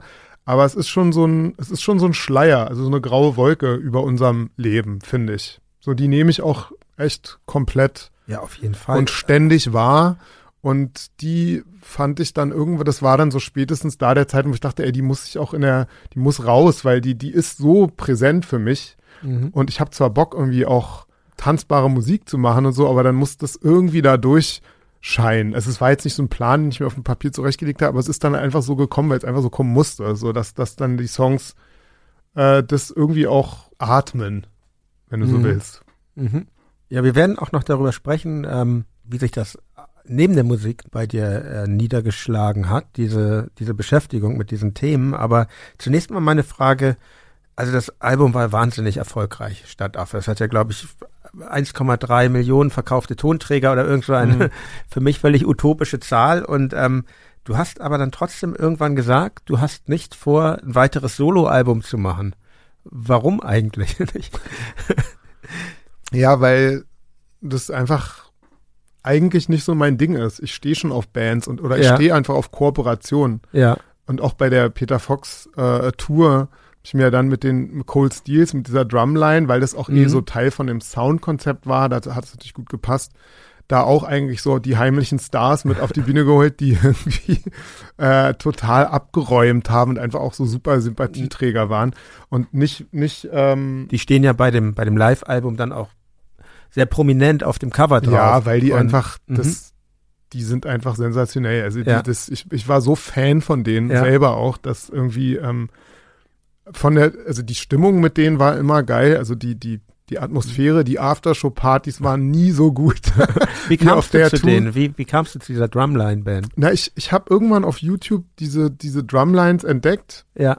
Ähm, das ist ja so ein College, Highschool- und College-Phänomen mhm. in, in, den, USA. USA. Mhm. Also wer nicht äh, dann Basketball oder Football oder sonst was spielt, der macht dann Marching Band, ne? Mhm. Oder, und ähm, ich fand Marching Band, also mit diesen Bläsern, meistens nicht so geil, aber die Drumlines, die auch Solo-Stücke hatten oder auch ja. Solo-Auftritte, ähm, das fand ich schon echt geil. Also weil ich einfach so, eh so Drums und Rhythmik einfach ja. geil finde. Und die treiben das da wirklich auf ein anderes Level. Also vor allem auch mit der Show dazu, ne? Das ist halt auch da wieder eher tendenziell bei den schwarzen Drumlines ja. ist die Show halt irre wichtig und die, die Performance, die Stick-Tricks und das alles, das, das Tanzen mit den mhm. Trommeln und so. Äh, ist ja auch nicht ganz, äh, ist ja auch so ein Handicap, ne, mit Trommeln zu tanzen. Ja, für die nicht. also ähm, es gibt auch so eine sehr, sehr technische Drumline-Kultur. Mhm die wirklich eher so militärisch ist. Und also das kommt alles aus dem Militär, ne? ja. das muss man ganz klar sagen.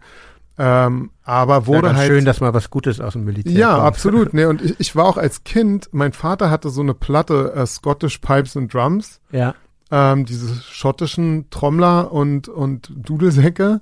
Das fand ich tierisch als ja. Kind. Also da bin ich auf jeden Fall noch, ich weiß noch genau, wir hatten so, ein, so einen Teppich im, im, äh, im Wohnzimmer und da bin ich so immer über dieses Muster, das war völlig hypnotisch für mich, immer durch die, über dieses Muster gelaufen, so durfte auf bestimmte Stellen nicht treff, tre, ähm, treten und habe dabei diese, diese Marschmusik gehört ja. und dazu so Luft getrommelt und irgendwie, da, das konnte ich stundenlang machen. Ja, sehr schön, dass das dann so zurückkommt in deine Musik. Ja, genau, und das kam dann irgendwie so ja. zurück, aber halt mit diesem Swag, den die halt mhm. einfach da mitbringen und eben den, eher so Dancehall-Beats, die ich denen dann versucht, das fanden die auch wieder total cool, mhm. weil das waren so Beats, die die eigentlich nicht so gespielt haben.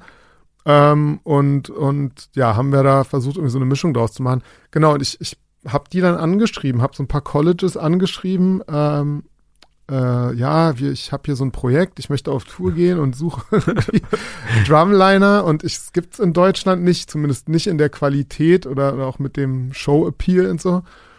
Und da kam dann nur von einer eine Nachricht, äh, eine Antwort. ähm, und auch der James, das war dann einer von ja. den Drummern, der auch dann später mit dabei war der meinte auch, ich konnte, ich dachte so, ja, ja, whatever, du willst auf Tour gehen. Aber ich schreibe mal zurück. Also Wenn die gewusst hätten, die anderen. genau, die waren dann natürlich auch, äh, das ist ja dann auch gewachsen. Also das waren ja, ja nicht gleich die ersten Shows total ja. groß, aber die haben schon irgendwie ja. dann gemerkt, okay, das ist, das ist dem ernst, weil ich bin dann rübergeflogen und habe dann da gleich äh, einen, einen Kameramann mitgenommen, damit wir irgendwie für ein, zwei Videos so ein bisschen Footage drehen mhm. können die waren mega Profis. Also ja. echt krass. Die waren einfach so gut. Und das hat mir auch, also muss ich allgemein sagen, in der, in der amerikanischen irgendwie äh, ähm, im, im Showbusiness, das war auf Jamaika auch schon ähnlich, mhm. aber in, den USA wird das natürlich nochmal extrem getoppt. Das ist einfach ein anderes Level als hier. Also was, was da an, an Skills vorhanden ist, wirklich bei Teenagern und mhm. auch dann, was sich dann natürlich zu Leuten, die es dann sich im Profibereich durchsetzen, also wie schnell die schreiben, also was, was, wie schnell die im ja. Studio sind. Mir, ähm, ja, mir ist das auch aufgefallen. Ähm, wir waren ja auch mal auf Tour und eine befreundete Band hat uns eingeladen in den 90er Jahren, wirklich auf niedrigsten Level und mhm. ähm, dann waren da immer diese Shows, da mhm. haben dann unsere beiden Bands gespielt und dann meist noch so zwei, drei andere dazu. Also aber was das alles, also auf welchem Level das passiert, mm. also auch in diesem ganz unteren Niveau, mm. in mhm. diesem Segment, wo wir uns da mm. bewegt haben, das fand ich schon sehr äh, beeindruckend tatsächlich. Ja, ja, ist es auch, ja. Aber die Kehrseite, auch wie scheiße man da auch behandelt wird als Band, wenn man da spielt, also in diesen Ja, das ist natürlich eine Arroganz. Und, ähm, in UK ja genauso. Ja. Ne? Die, eine, eine Band aus Deutschland ist für die halt einfach ein Scheiß. Wobei ich ganz, ganz, ganz ehrlich, es ist jetzt nicht schön, was ich sage, ja. aber auch sagen muss, wenn irgendwie vor 20 Jahren eine Band aus einem popkulturell fernen Land wie irgendwie Rumänien oder mhm. Algerien gekommen wäre, hätten wir die vielleicht ja. auch erstmal nee, ein bisschen nee, nee, ich mein, belächelt. Ja, ne? Nee, also, aber ich meine das gar nicht so, sondern ich meine als Band allgemein. Wenn man in Deutschland oder Österreich, Schweiz mhm. tourt, man ist ja schon so gewöhnt, äh, netter, warmer Backstage-Raum ja. meistens, mhm. ein bisschen Essen, was da mhm. steht und das gibt's da ja alles nicht. Also mhm. die die Leute gehen da durch eine sehr harte Schule so und ähm, so, so meinte ich eher so. Ich, Ach so, meinst bei du? Bei uns okay. war eher so, wir waren da immer so ich dachte, die Exoten. dass ihr so ein bisschen ähm, nee, nee, arrogant behandelt nee, wurde. Nee, das so. gar nicht, gar nicht. Die waren eigentlich immer, die fanden das eher interessant, mhm. weil das ja auch nicht, mhm. die haben ja genug Indie-Rock-Bands, die haben sich eher gewundert, dass da jetzt und ähm, aber nochmal ganz kurz zur Drumline. Ähm, du hast ja dann auch tatsächlich das auch diesen Gedanken weitergetragen und hier in Berlin eine Drumline-Schule gegründet mhm. mit dem mit dem Namen BAM. Mhm. Äh, was heißt es? Berlin Academy? Be äh, Berliner, Berliner Academy für Marching Drums. Ah ja, genau. okay. Genau. Und das läuft auch, auch weiter. Und das ist für, für junge Leute, die sich da einfach, mhm. äh, wenn die daran interessiert ja. sind, bewerben genau. können. Mhm. Also da muss man sich eigentlich nicht groß bewerben, da muss man einfach nur hinkommen und Probestunde machen und, und mitspielen. Also wir haben Anfängerklassen und. Und ab welchem Alter kann man anfangen? Ja, so ab acht. Okay. Mhm. Gut, sehr, sehr schön. Ich, wir mhm. gehen jetzt aber weiter in, ähm, in deiner Diskografie, sage ich jetzt halt nochmal. 2012 erschien dann ein neues Album von Seed. Eben kein weiteres von Peter Fox, sondern ein neues Album von Seed. Das war selbst ähm, betitelt. Für mein Empfinden hat sich ähm, Seed da sehr neu erfunden, sehr, ähm, sehr gewandelt. Also vor allen Dingen textlich, ne, aber auch musikalisch. Also der, der Opener zum Beispiel Beautiful ist ja eigentlich so ein Breitwand-Pop-Song und ähm, der, der größte Hit, Augenbling, gibt's auch in der Englisch, das, englischen Version, Bling Bling, mit einem Feature von Snoop Dogg hm. übrigens.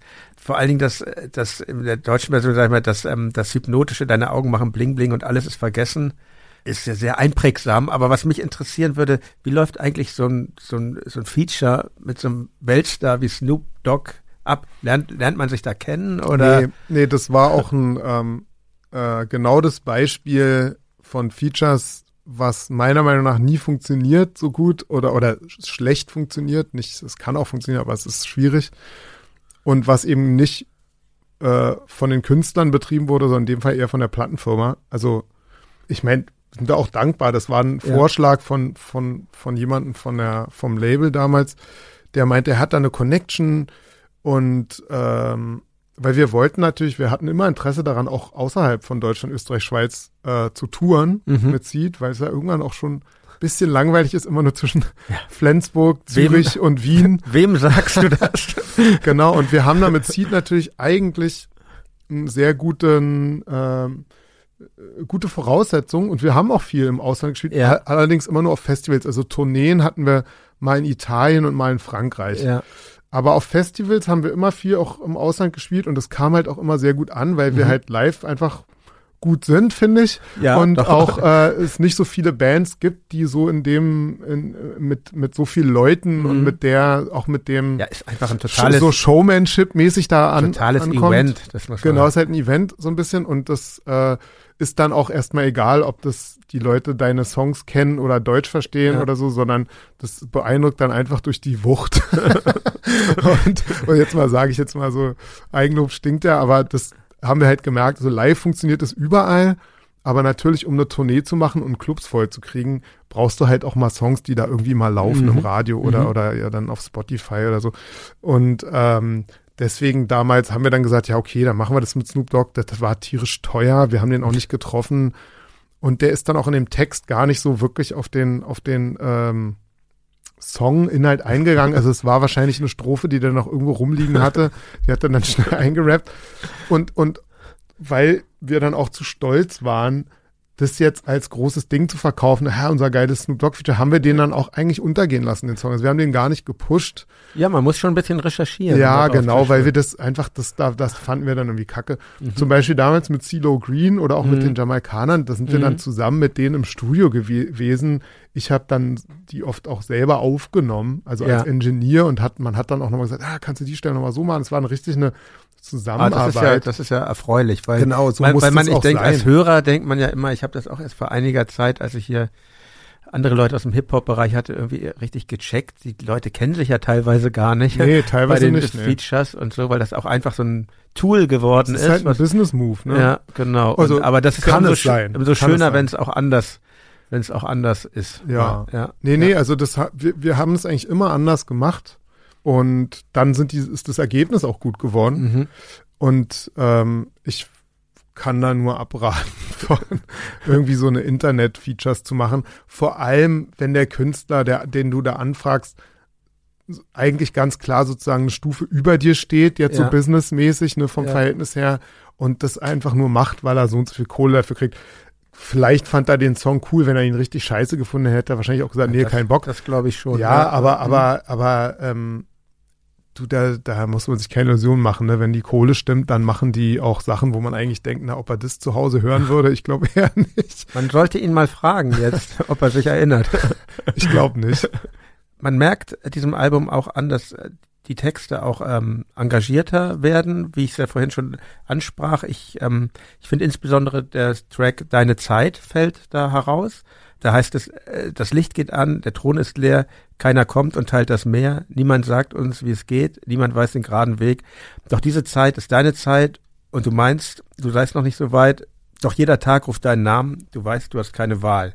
Ich würde mal sagen, ähm, insbesondere du fällst ja bei Seed auf durch, durch dein Engagement in vielen Bereichen und finde das schon sehr bemerkenswert. Man, ähm, man könnte sich jetzt ja auch sagen, ja, ich habe jetzt hier hart gearbeitet für meinen Erfolg und jetzt äh, setze ich mich mal in mein Haus an See oder in oder in mein oder in mein äh, dickes Auto oder meine Yacht und trinke einen Cocktail oder wie auch immer. Du hast das ganz anders gemacht. Du wurdest dann 2004 Mitglied bei der Initiative Geht auch anders. Ähm, dafür hast du viel gearbeitet, politische Interviews gemacht, zum Beispiel, was bestimmt nicht immer einfach ist, zum Beispiel mit Sigmar Gabriel. Ich stelle mir das nicht so leicht vor, mit so einem Profi-Politiker nee, da ähm, zu, äh, dem, dem was entgegengesetzen. Du hast einen Podcast äh, bei Radio 1 gemacht mit dem Namen Politrix und ähm, Polytricks. Polytricks? Äh, Polytricks, so sagen nämlich die Jamaikaner für Politics. Ah. Die machen ja immer gerne noch so ein, ey, okay. das ist alles Polytricks. Okay, jetzt ja. check ich's. Und ähm, dort beschäftigst du dich mit Themen wie Nachhaltigkeit, Energie oder Steuergerechtigkeit und ähm, ich muss mal sagen, klingt ziemlich trocken erstmal für mich. ja, und ähm, war es auch teilweise. Und dann was ich noch interessant war, in, in deinem Haus hast du Geflüchtete aufgenommen und das war dir dann sogar noch unangenehm, als das rauskam, weil du, weil du nicht mit deiner Hilfsbereitschaft prahlen wolltest. Und ähm, ja, ich sag mal so, wenn man, wenn man mal ehrlich ist, ist bei vielen Künstlern so, der Charity-Gedanke ist so Teil des Marketings. Und ähm, mir scheint aber bei dir steckt da schon ein bisschen mehr dahinter. Und was, was ist das, was dich so antreibt? Ja, ist bestimmt äh, ein Mischmasch aus allem. Also ich glaube, es wäre gelogen zu sagen, dass es gar nicht das Ego pleased, ne? Mhm. wenn man, wenn man politisch aktiv ist, weil man ja auch so eine Selbstwirksamkeit spürt oder zumindest hofft zu spüren, ne? dass es einen Unterschied macht, ja. dass du jetzt das und das da versuchst anzuschieben. Ne? Also ich würde sagen, so ein bisschen Ego ist da immer, immer dabei, mhm. auch wenn ich es tatsächlich mega peinlich finde, wenn es so rüberkommt, als ob ich das mache, um einfach geil gefunden zu werden. Also das ist schon nicht so. Aber ähm, natürlich macht mir das Spaß auch, mich mit Sachen zu beschäftigen, die mich einfach interessieren. Mich interessiert Politik halt auch. Also mhm. ist natürlich irgendwie trocken teilweise, aber ich finde es halt irre spannend. Irgendwann war mir das nämlich tatsächlich, ja, Musik, den ganzen Tag Musik und immer und im Studio und Logic und jetzt äh, vier Viertel Dancehall, wie mache ich jetzt den Text? Also ich bin auch relativ schnell gelangweilt von bestimmten Sachen so und kann nicht immer die ganze Zeit nur das machen. Also da, ja. da penne ich auch ein dann irgendwie.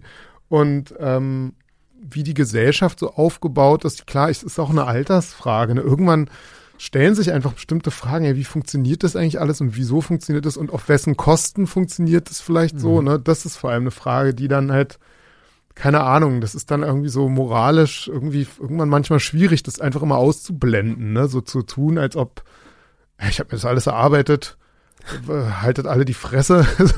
so, das ist irgendwie jetzt. Ähm ja, aber es ist ja ein Standpunkt, auf den schon viele stehen im, im Grunde so. Und, ähm, ja, weiß ich nicht. Ist vielleicht ja. auch, ich, ich muss auch ehrlich sagen, ich verstehe auch total, dass es nicht jedermanns Sache ist, jetzt mhm. wieder äh, sich politisch zu engagieren, weil es ist ja auch, es erschlägt einen ja auch, ne? Da gehen ja Türen auf, also da, oder, also ich meine, da gehen Räume auf, wo die auch kein Ende haben, ne? Also wo man dann merkt, ähm, es ist teilweise für niemanden erklärbar, warum Sachen oder wie Sachen genau mhm. so und so funktionieren, sondern es gibt dann verschiedene Theorien und Ideologien und und ständig gibt's für, für irgendeinen angeblichen Beweis und eine Statistik auf jeden Fall eine Gegenstatistik und einen Gegenbeweis und, und warum es eben nicht so ist.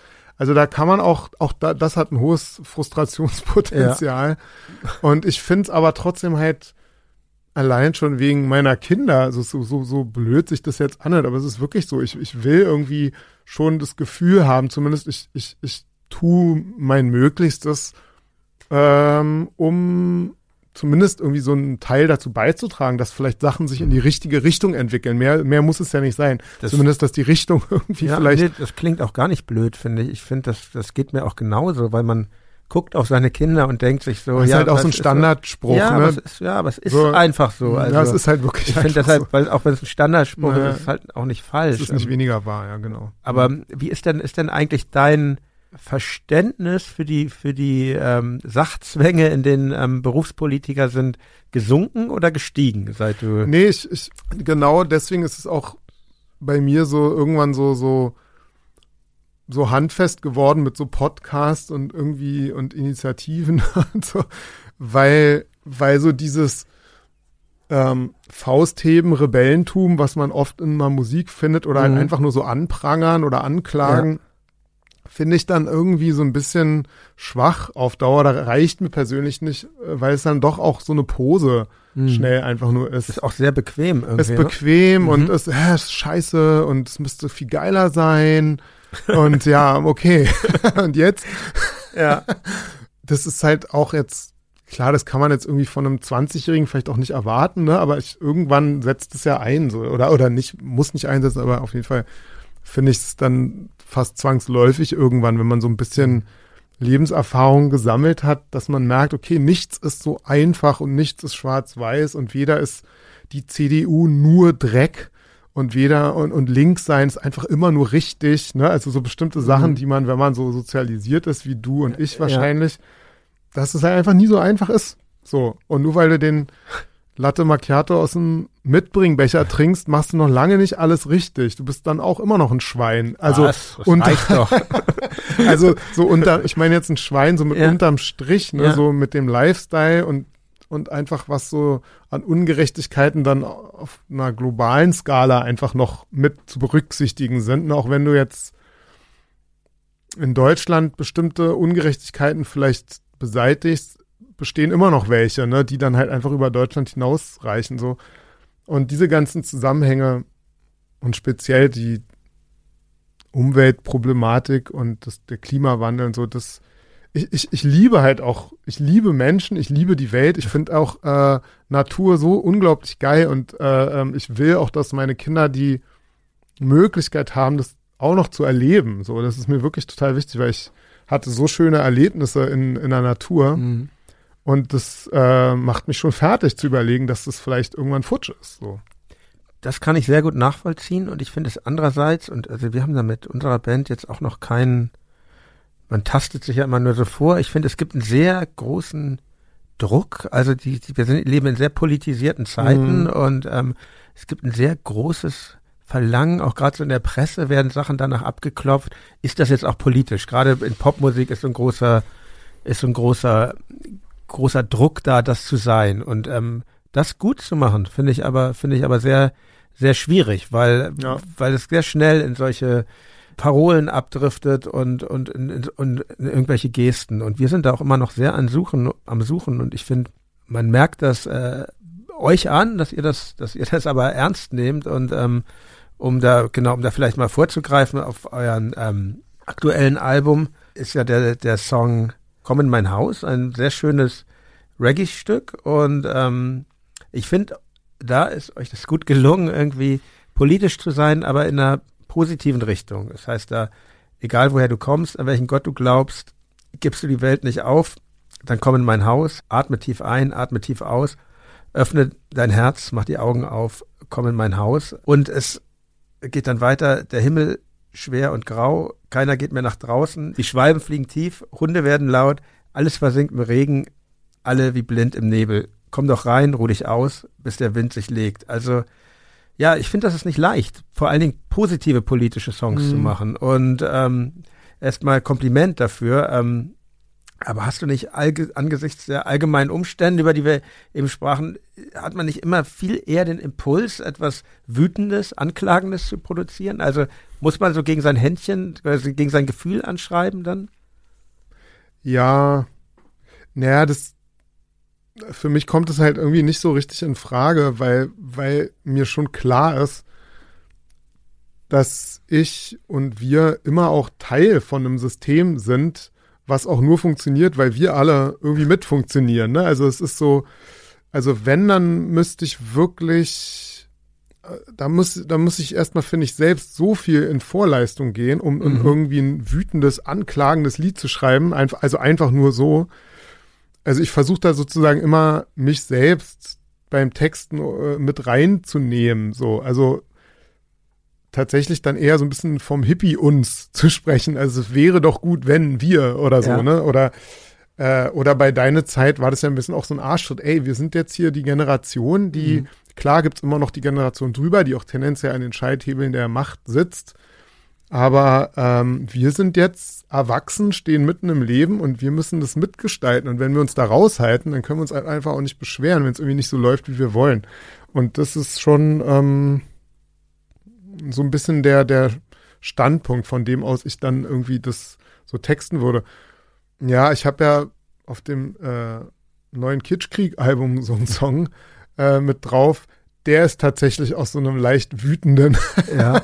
Impuls raus entstanden, was dann auch nicht, was auch irgendwie natürlich dann nicht, vielleicht für so ein Stück nicht so geil ist oder so, aber ähm, es gibt schon, es gibt schon Sachen, über die ich mich aufrege, aber ja, tendenziell sagen wir so, du, du hast schon recht, einen, wütenden Song zu machen, hat bestimmt erstmal viel Energie.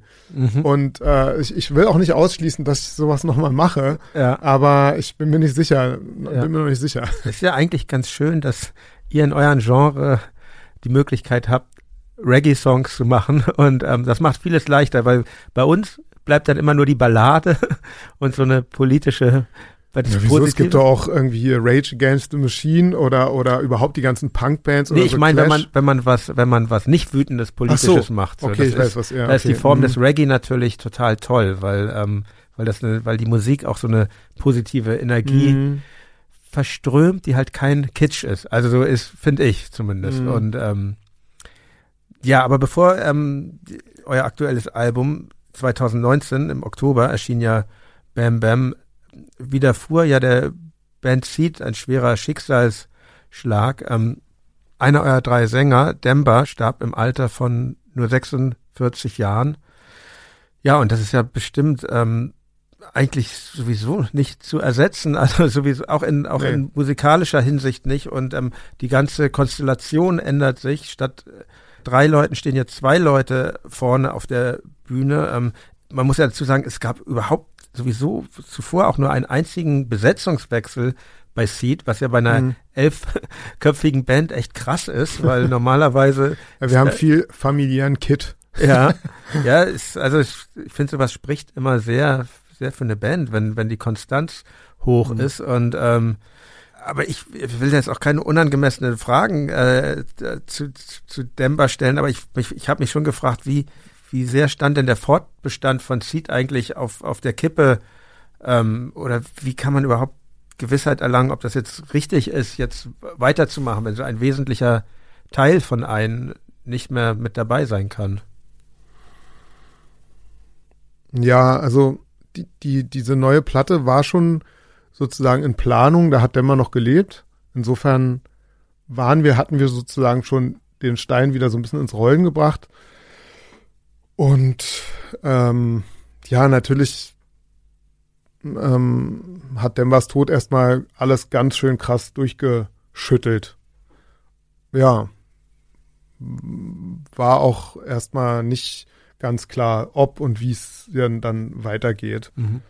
Bei elf Leuten, wo dann immer noch zehn da sind, die mhm. auch natürlich alle Lust hatten, weiter Musik zu machen und ähm, also ganz praktisch gesehen auch das natürlich ein starker Impuls ist, dann irgendwann weiterzumachen, eigentlich auch alle sich bei, bei, bei, bei den vielen Hin- und Her-Überlegen auch gedacht haben, ey, Demba hätte auf jeden Fall auch weitergemacht. Also der ist halt auch, der hat auch für Musik einfach gelebt und ähm, wenn jetzt ein anderer von uns gestorben wäre, glauben wir nicht, dass Demba dann gesagt hätte, jetzt müssen wir aufhören.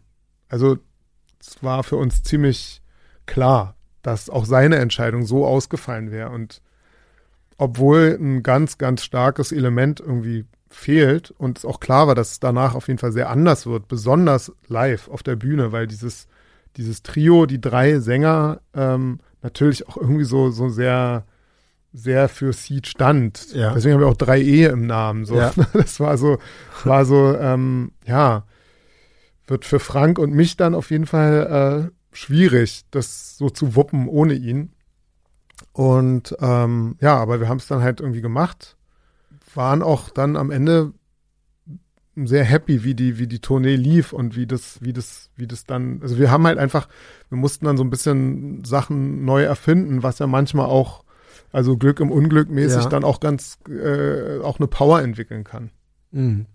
Ja, und ähm, Demba ist ja auch zu hören auf eurem neuen Album in den sehr schönen Song What a Day. Mhm. Es fällt wahrscheinlich auch nicht leicht, dann seine Stimme äh, noch zu hören, wenn man dann ja. Platte auflegt. Okay, ob man die eigene ja, Platte oft die. Die eigene Platte lege ich eh nicht auf, aber nee, aber wir haben auch live so ein Stück, ja. äh, ähm, wo wir seine Strophe immer von Band abspielen lassen, weil das immer unsere Lieblingsstrophe von ihm war und ja. ähm, ja, das war dann auch immer ganz schön schwierig, mhm. so danach weiter zu singen, weil einem dann natürlich oft die Tränen hochkommen und so. Und ähm, aber es war halt auch schön. Es war, es ist dann halt auch immer so beides. Ne? Ja, ich verstehe das, so mhm. diese Ambivalenz, die mhm. da, aber gut, ich kann, wie sich das anfühlt, kann ich nicht verstehen, weil mhm. in ähm, so einer Situation, äh, ja genau, waren wir glücklicherweise mhm. nicht mit unserer Band. Und ähm, ja, ansonsten, ich bin der Meinung, ist eh meine Meinung, nachdem ich die Platten so durchgehört habe, sieht es mit jeder Platte sehr gewachsen und ähm, manchmal werden auch so total wichtige Statements so ganz beiläufig, also in dem in dem Song ähm, Geld zum Beispiel gibt es die Zeile Kids kaufen für Money nur Scheiß. Das ist so, das finde ich so ganz toll, wie diese so ein we wesentliches e Element, was so das Bewusstsein vieler junger Menschen so äh, bestimmt einfach mal so kurz gedroppt wird, ohne jetzt so mit erhobenen Zeigefinger. Also ja, also Kompliment nochmal zu, zu Bam Bam. Ich ähm, eine letzte Frage vielleicht noch so rein aus Interesse, weil ich das dann nur noch so äh, beiläufig mitbekommen habe. Was hat es eigentlich mit Ricky Dietz auf sich? Äh, Ricky Dietz ist ein auch ein Musikprojekt, was jetzt auch leider, wo wir sozusagen erst vor ähm, zwei Jahren damit angefangen haben, ja. genau jetzt wo wir so, wir haben so ein, zwei Testballons steigen lassen, so einfach mal zwei Songs ausprobiert oder drei rausgebracht und, und wollten eigentlich jetzt ein paar mehr rausbringen. Und dadurch, dass man aber halt nicht live spielen kann, ne, was ja irgendwie auch, also auch für uns irgendwie da wichtig war, ja, haben wir jetzt erstmal ne, ne, praktisch äh, ganz lange gar nichts rausgebracht und ja. sammeln jetzt einfach Sachen und gucken jetzt, wie wir da irgendwie weitermachen. Das ist aber, da, da das englischsprachig ist, also da singe ich ja auch nicht, da produziere ich nur. Mhm. Ja, ist das, ist das auch nicht unbedingt dafür ausgelegt, jetzt in Deutschland den großen Durchbruch zu schaffen. Ich glaube, es wird für das Projekt ziemlich schwierig. Ja. ähm, und insofern sind wir da auch eher so Richtung äh, UK orientiert mhm. und vielleicht irgendwie ja Niederlande und Skandinavien und so.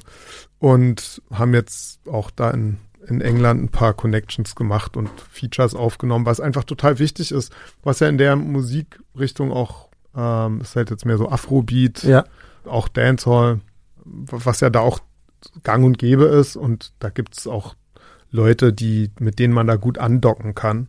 Aber es ist halt total wichtig, weil gerade auch in äh, Großbritannien ist halt die Musikszene auch sehr geschlossen mhm. und als Act, der Berlin basiert ist, auch wenn Sway der Sänger aus Toronto ist und äh, sozusagen schon so einen anglophilen ja. Hintergrund mitbringt, ja. ne, ist es nicht so leicht als Band, die die erstmal grundsätzlich, wo die Mails aus Berlin abgeschickt werden, da so durchzustarten. Mm. Ne? So, mhm. so. Verstehe. Ja, ja, UK hat auch ein ganz, gerade auch in der Musik, in der Clubmusik auch ein ganz eigenes Bild, wie Sachen zu sein haben. Also wenn du da irgendwie ankommen willst, also das ist für mich noch im Moment so das Ding, ob man sich da zu sehr verbiegen muss, um da irgendwie mhm. mit reinzupassen. Und wenn man einfach das durchzieht, was man selber geil findet, da einfach auch knallhart abblitzt. So, mhm. das ist ich wünsche euch das, das nicht, sondern Weg. ich wünsche euch das Gegenteil. Video finde ich sehr schön, ist in Belgrad gedreht, glaube ich. Eine hm, das zweite Video, ja. ja. Eine mhm. Huldigung an den Brutalismus, eine, ja, genau. eine Architekturform, gesehen, die ich so ein, befürworte. Du hast mal so ein T-Shirt angehabt, ne, habe ich gesehen. Ja, stimmt, genau. Ja, ist, ähm, deshalb habe ich mich sehr, ja, nein, einfach passt ja auch zur Musik, dieses harte, raue. Dann, mhm. ja. Ja, Pierre, vielen Dank für deine viele Zeit, die du mir geopfert hast hier für Reflektor. Ich wünsche, ich wünsche dir, wünsche dir eigentlich uns allen, dass wir bald uns alle auch wieder live mal sehen können mit Musik. Alles klar. Ja, wünsche ich mir auch. Danke dir. Danke. Das war mein Gespräch mit Pierre Baigori. Feedback zur Folge, Gästevorschläge oder Gästewünsche könnt ihr mir wie immer gerne per Mail an reflektor 4000herz.de mitteilen. Bei Twitter, Facebook und Instagram könnt ihr mich und das Team von 4000 Hertz natürlich auch erreichen. Mich zum Beispiel unter Jan Klaas Müller. Abonniert meinen Account. Es lohnt sich. Die Links findet ihr natürlich auch wie immer in den Show Notes. Zum Schluss möchte ich euch wie immer einen anderen 4000 Hertz Podcast vorstellen. Hört doch mal hier rein. Hi, Christian Möller hier von Durch die Gegend. Ich wollte euch ganz kurz erzählen, wer zu Gast ist in meiner aktuellen Episode. Das ist nämlich Axel Ranisch. Axel ist Regisseur, Schauspieler, Schriftsteller und noch einiges andere mehr. Und wir waren unterwegs in Berlin, in Berlin-Lichtenberg, da genauer gesagt im Ortsteil Fenpfuhl. Das ist der Kiez, in dem Axel geboren wurde, aufgewachsen ist und in dem er bis heute lebt. Und eigentlich möchte er daran auch nichts ändern. Guck mal, hier rauscht immer die M8 durch. Wirklich so auf einer Hochgeschwindigkeitsstrecke. Und die Straßenbahn, die habe ich immer an der Schlafzimmerdecke bei meinen Großeltern gesehen, wenn ich da übernachtet habe. Sagt Axel Ranisch. Und wo wir überall so rumgelaufen sind und was wir zu besprechen hatten, das hört ihr in der aktuellen Episode durch die Gegend. Ich freue mich, wenn ihr reinhört. Vielen Dank. Tschüss. Vielen Dank fürs Zuhören und bis zum nächsten Mal. Euer Jan Müller.